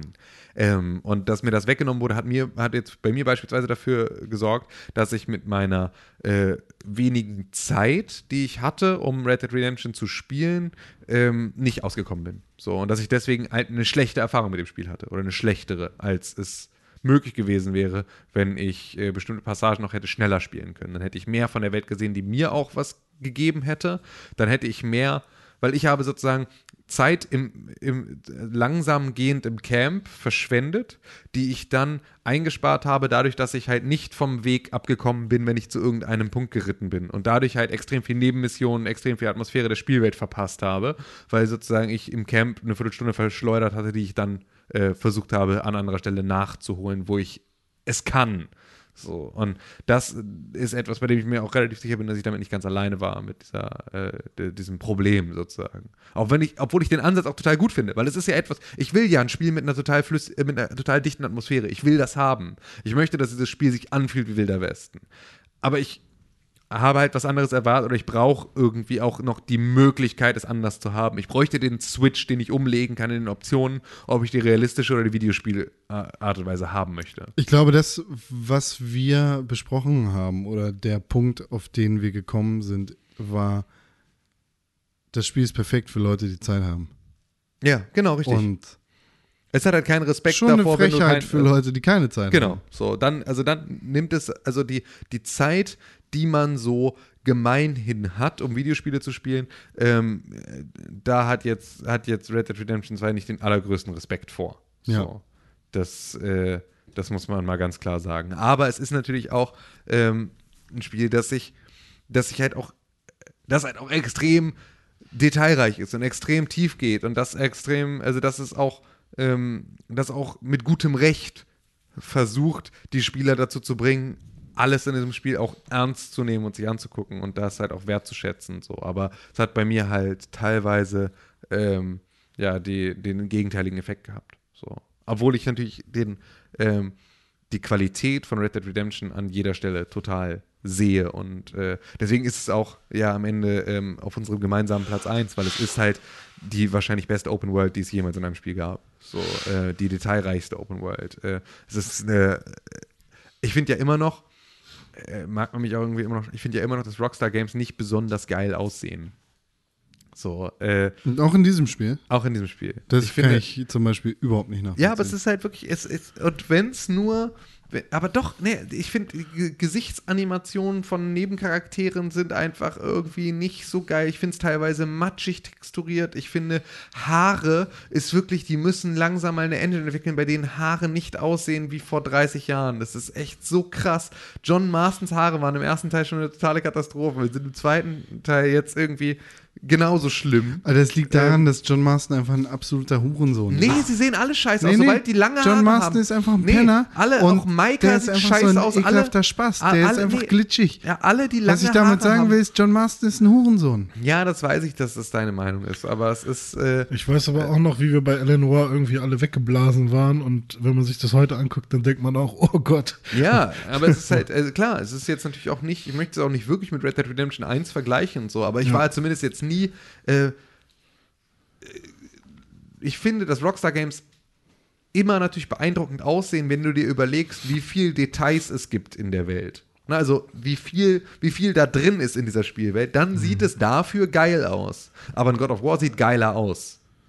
So, also die, die Engine ist quasi maxed out, was Grafik angeht, wahrscheinlich. So. so, und das ist halt natürlich, muss die Red Dead Redemption Engine mit viel mehr Physik umgehen. So, weil sie mir viel mehr Möglichkeiten gibt und weil sie auf viel mehr Sachen gleichzeitig Rücksicht nimmt. Mhm. So, weil sie halt irgendwie, weil da irgendwo irgendwie äh, zwei, äh, zwei Kilobyte Arbeitsspeicher dafür draufgehen, ob die Hoden meines Pferdes gerade schrumpfen oder wachsen, weil irgendwie die Außentemperatur sich verändert.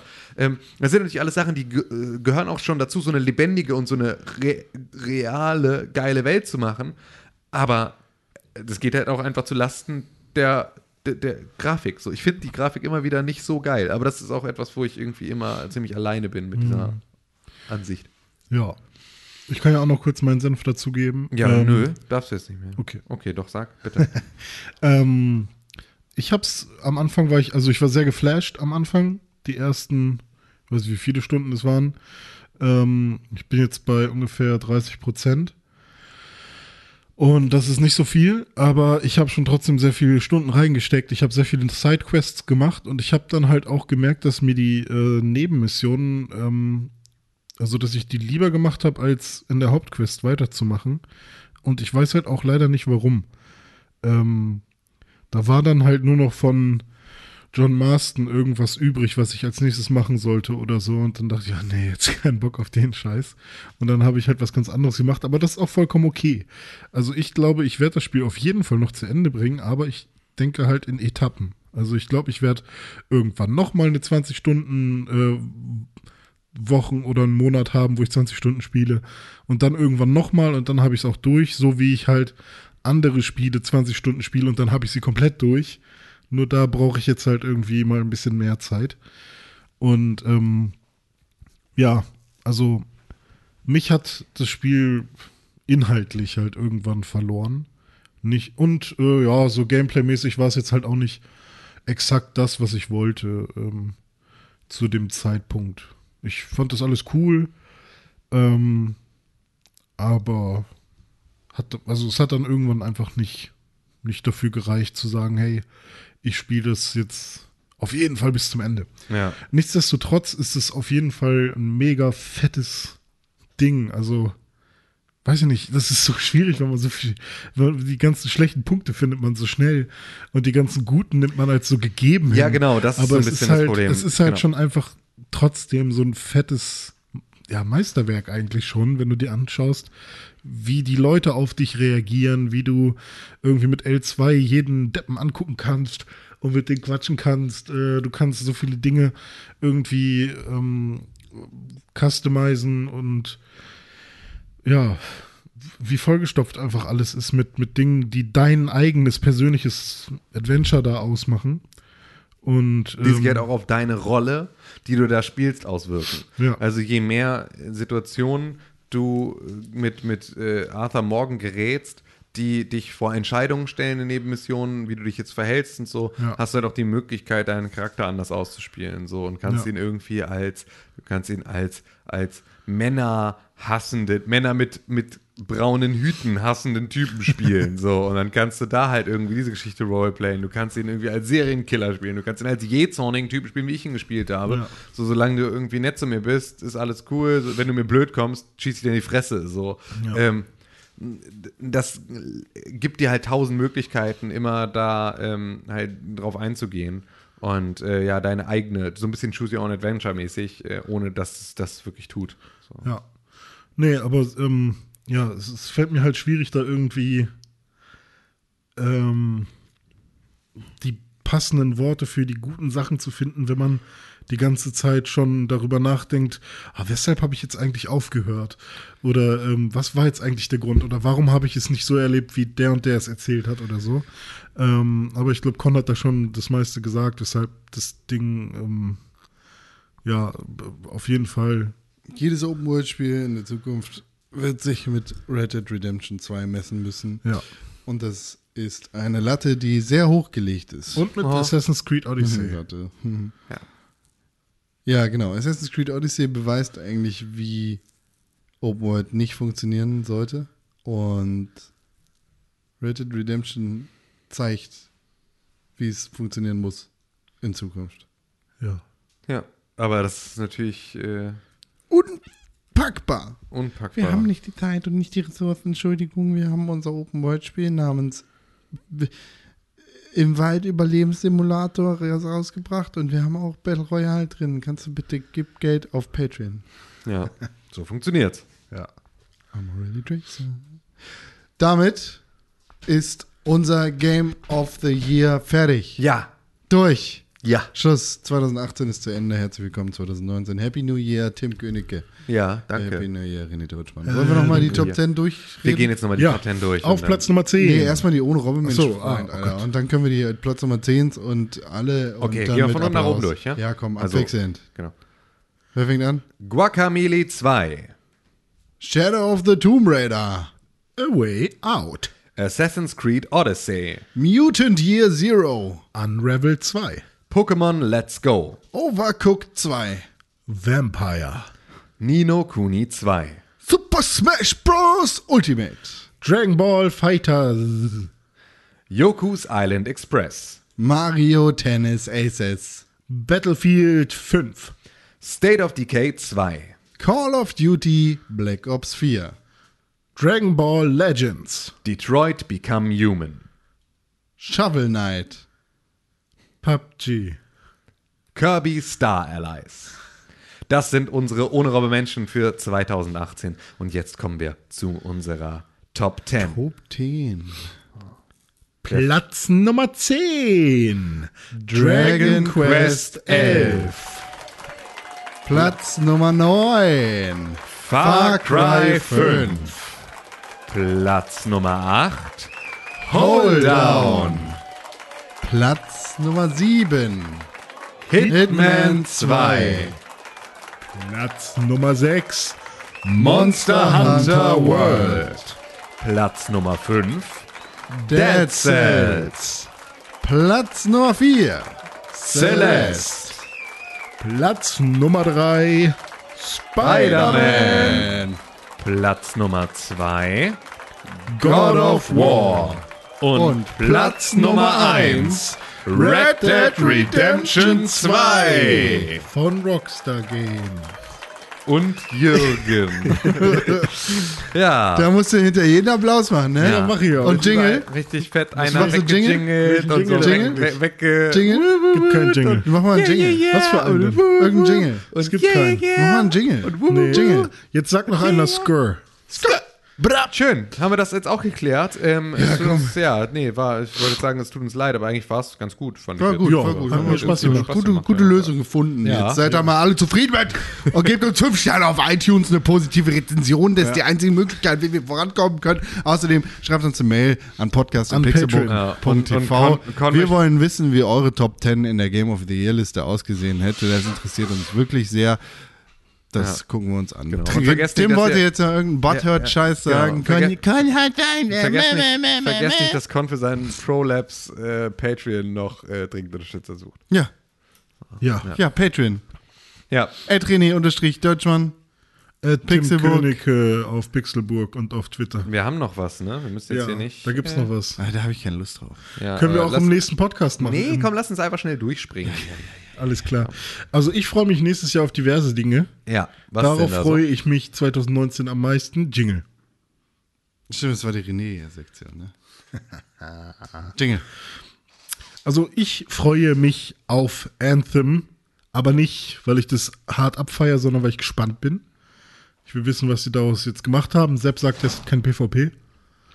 Ich weiß nicht, was der für Insider-Infos hat. Selbst sagt viele Dinge, wenn der Tag lang ist. Dann- Zum Beispiel, Ja.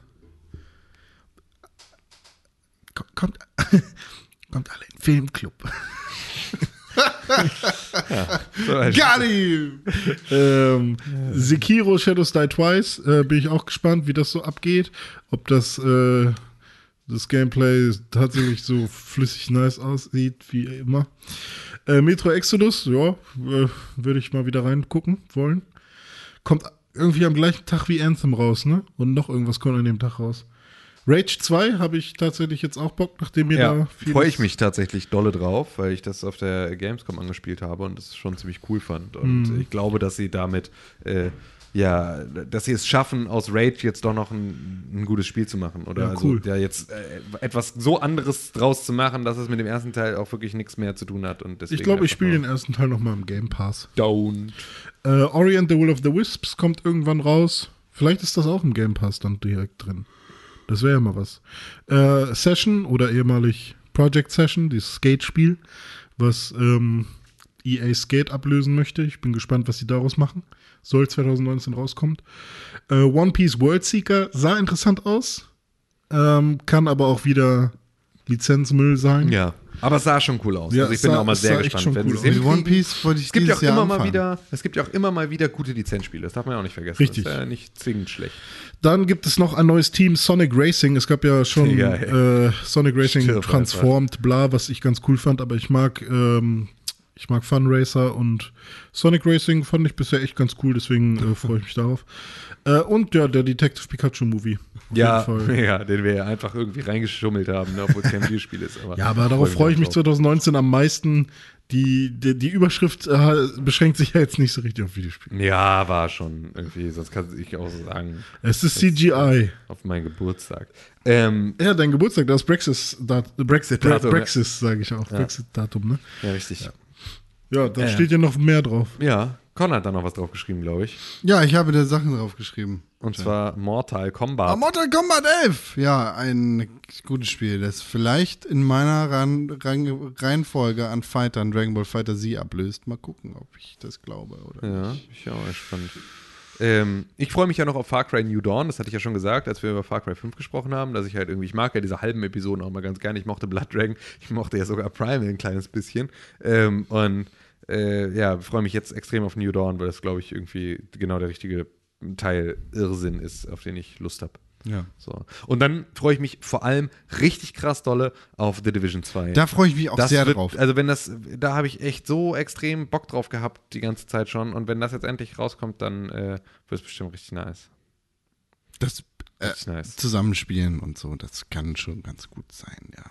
Aber für ein Spiel, das ich mich überhaupt nicht freue, wer hat das hier draufgeschrieben? Days Gone. Ja, weiß ich nicht. René, ist das von dir? Was denn jetzt? Days Gone auf der Nee, Liste? das hab ich Du, kannst dich nicht stumm schalten und dann nicht mal aufpassen. Ich wollte mir gerade die Nase putzen. paar putzen. Paar putzen. Und du hast mir gerade noch was auf dem Telefon gezeigt. ja, Äh, Days Gone habe ich da nicht raufgepackt, weil ich glaube, das wird sehr scheiße und ich will ich das auch. nicht haben. Ich auch nicht. Ich putze mir jetzt die Nase. Auch schon wieder. Putz mir- Du willst mich signal. Warte doch mir noch, jetzt- weil jetzt sind wir am Ende dieses Podcasts angekommen. Jetzt die Nase. Oder wenn ich mir jetzt die Nase nicht putze, dann mache ich das jetzt aber doch. Mein Mikrofon ist nicht kaputt, ganz ehrlich. Mein Mikrofon ist super heile und das Wetter ist super gut. Du bist der Audiomann. Ja. Beschwerst dich darüber, wenn Tim mal aus Versehen mit, habe seiner, mit seinem rechten Nasenloch zu nah ans Mikrofon kommt. Aber jetzt, erstens niest du ins Mikrofon rein und zweitens drückst du die du hast gesagt, ich soll nicht muten.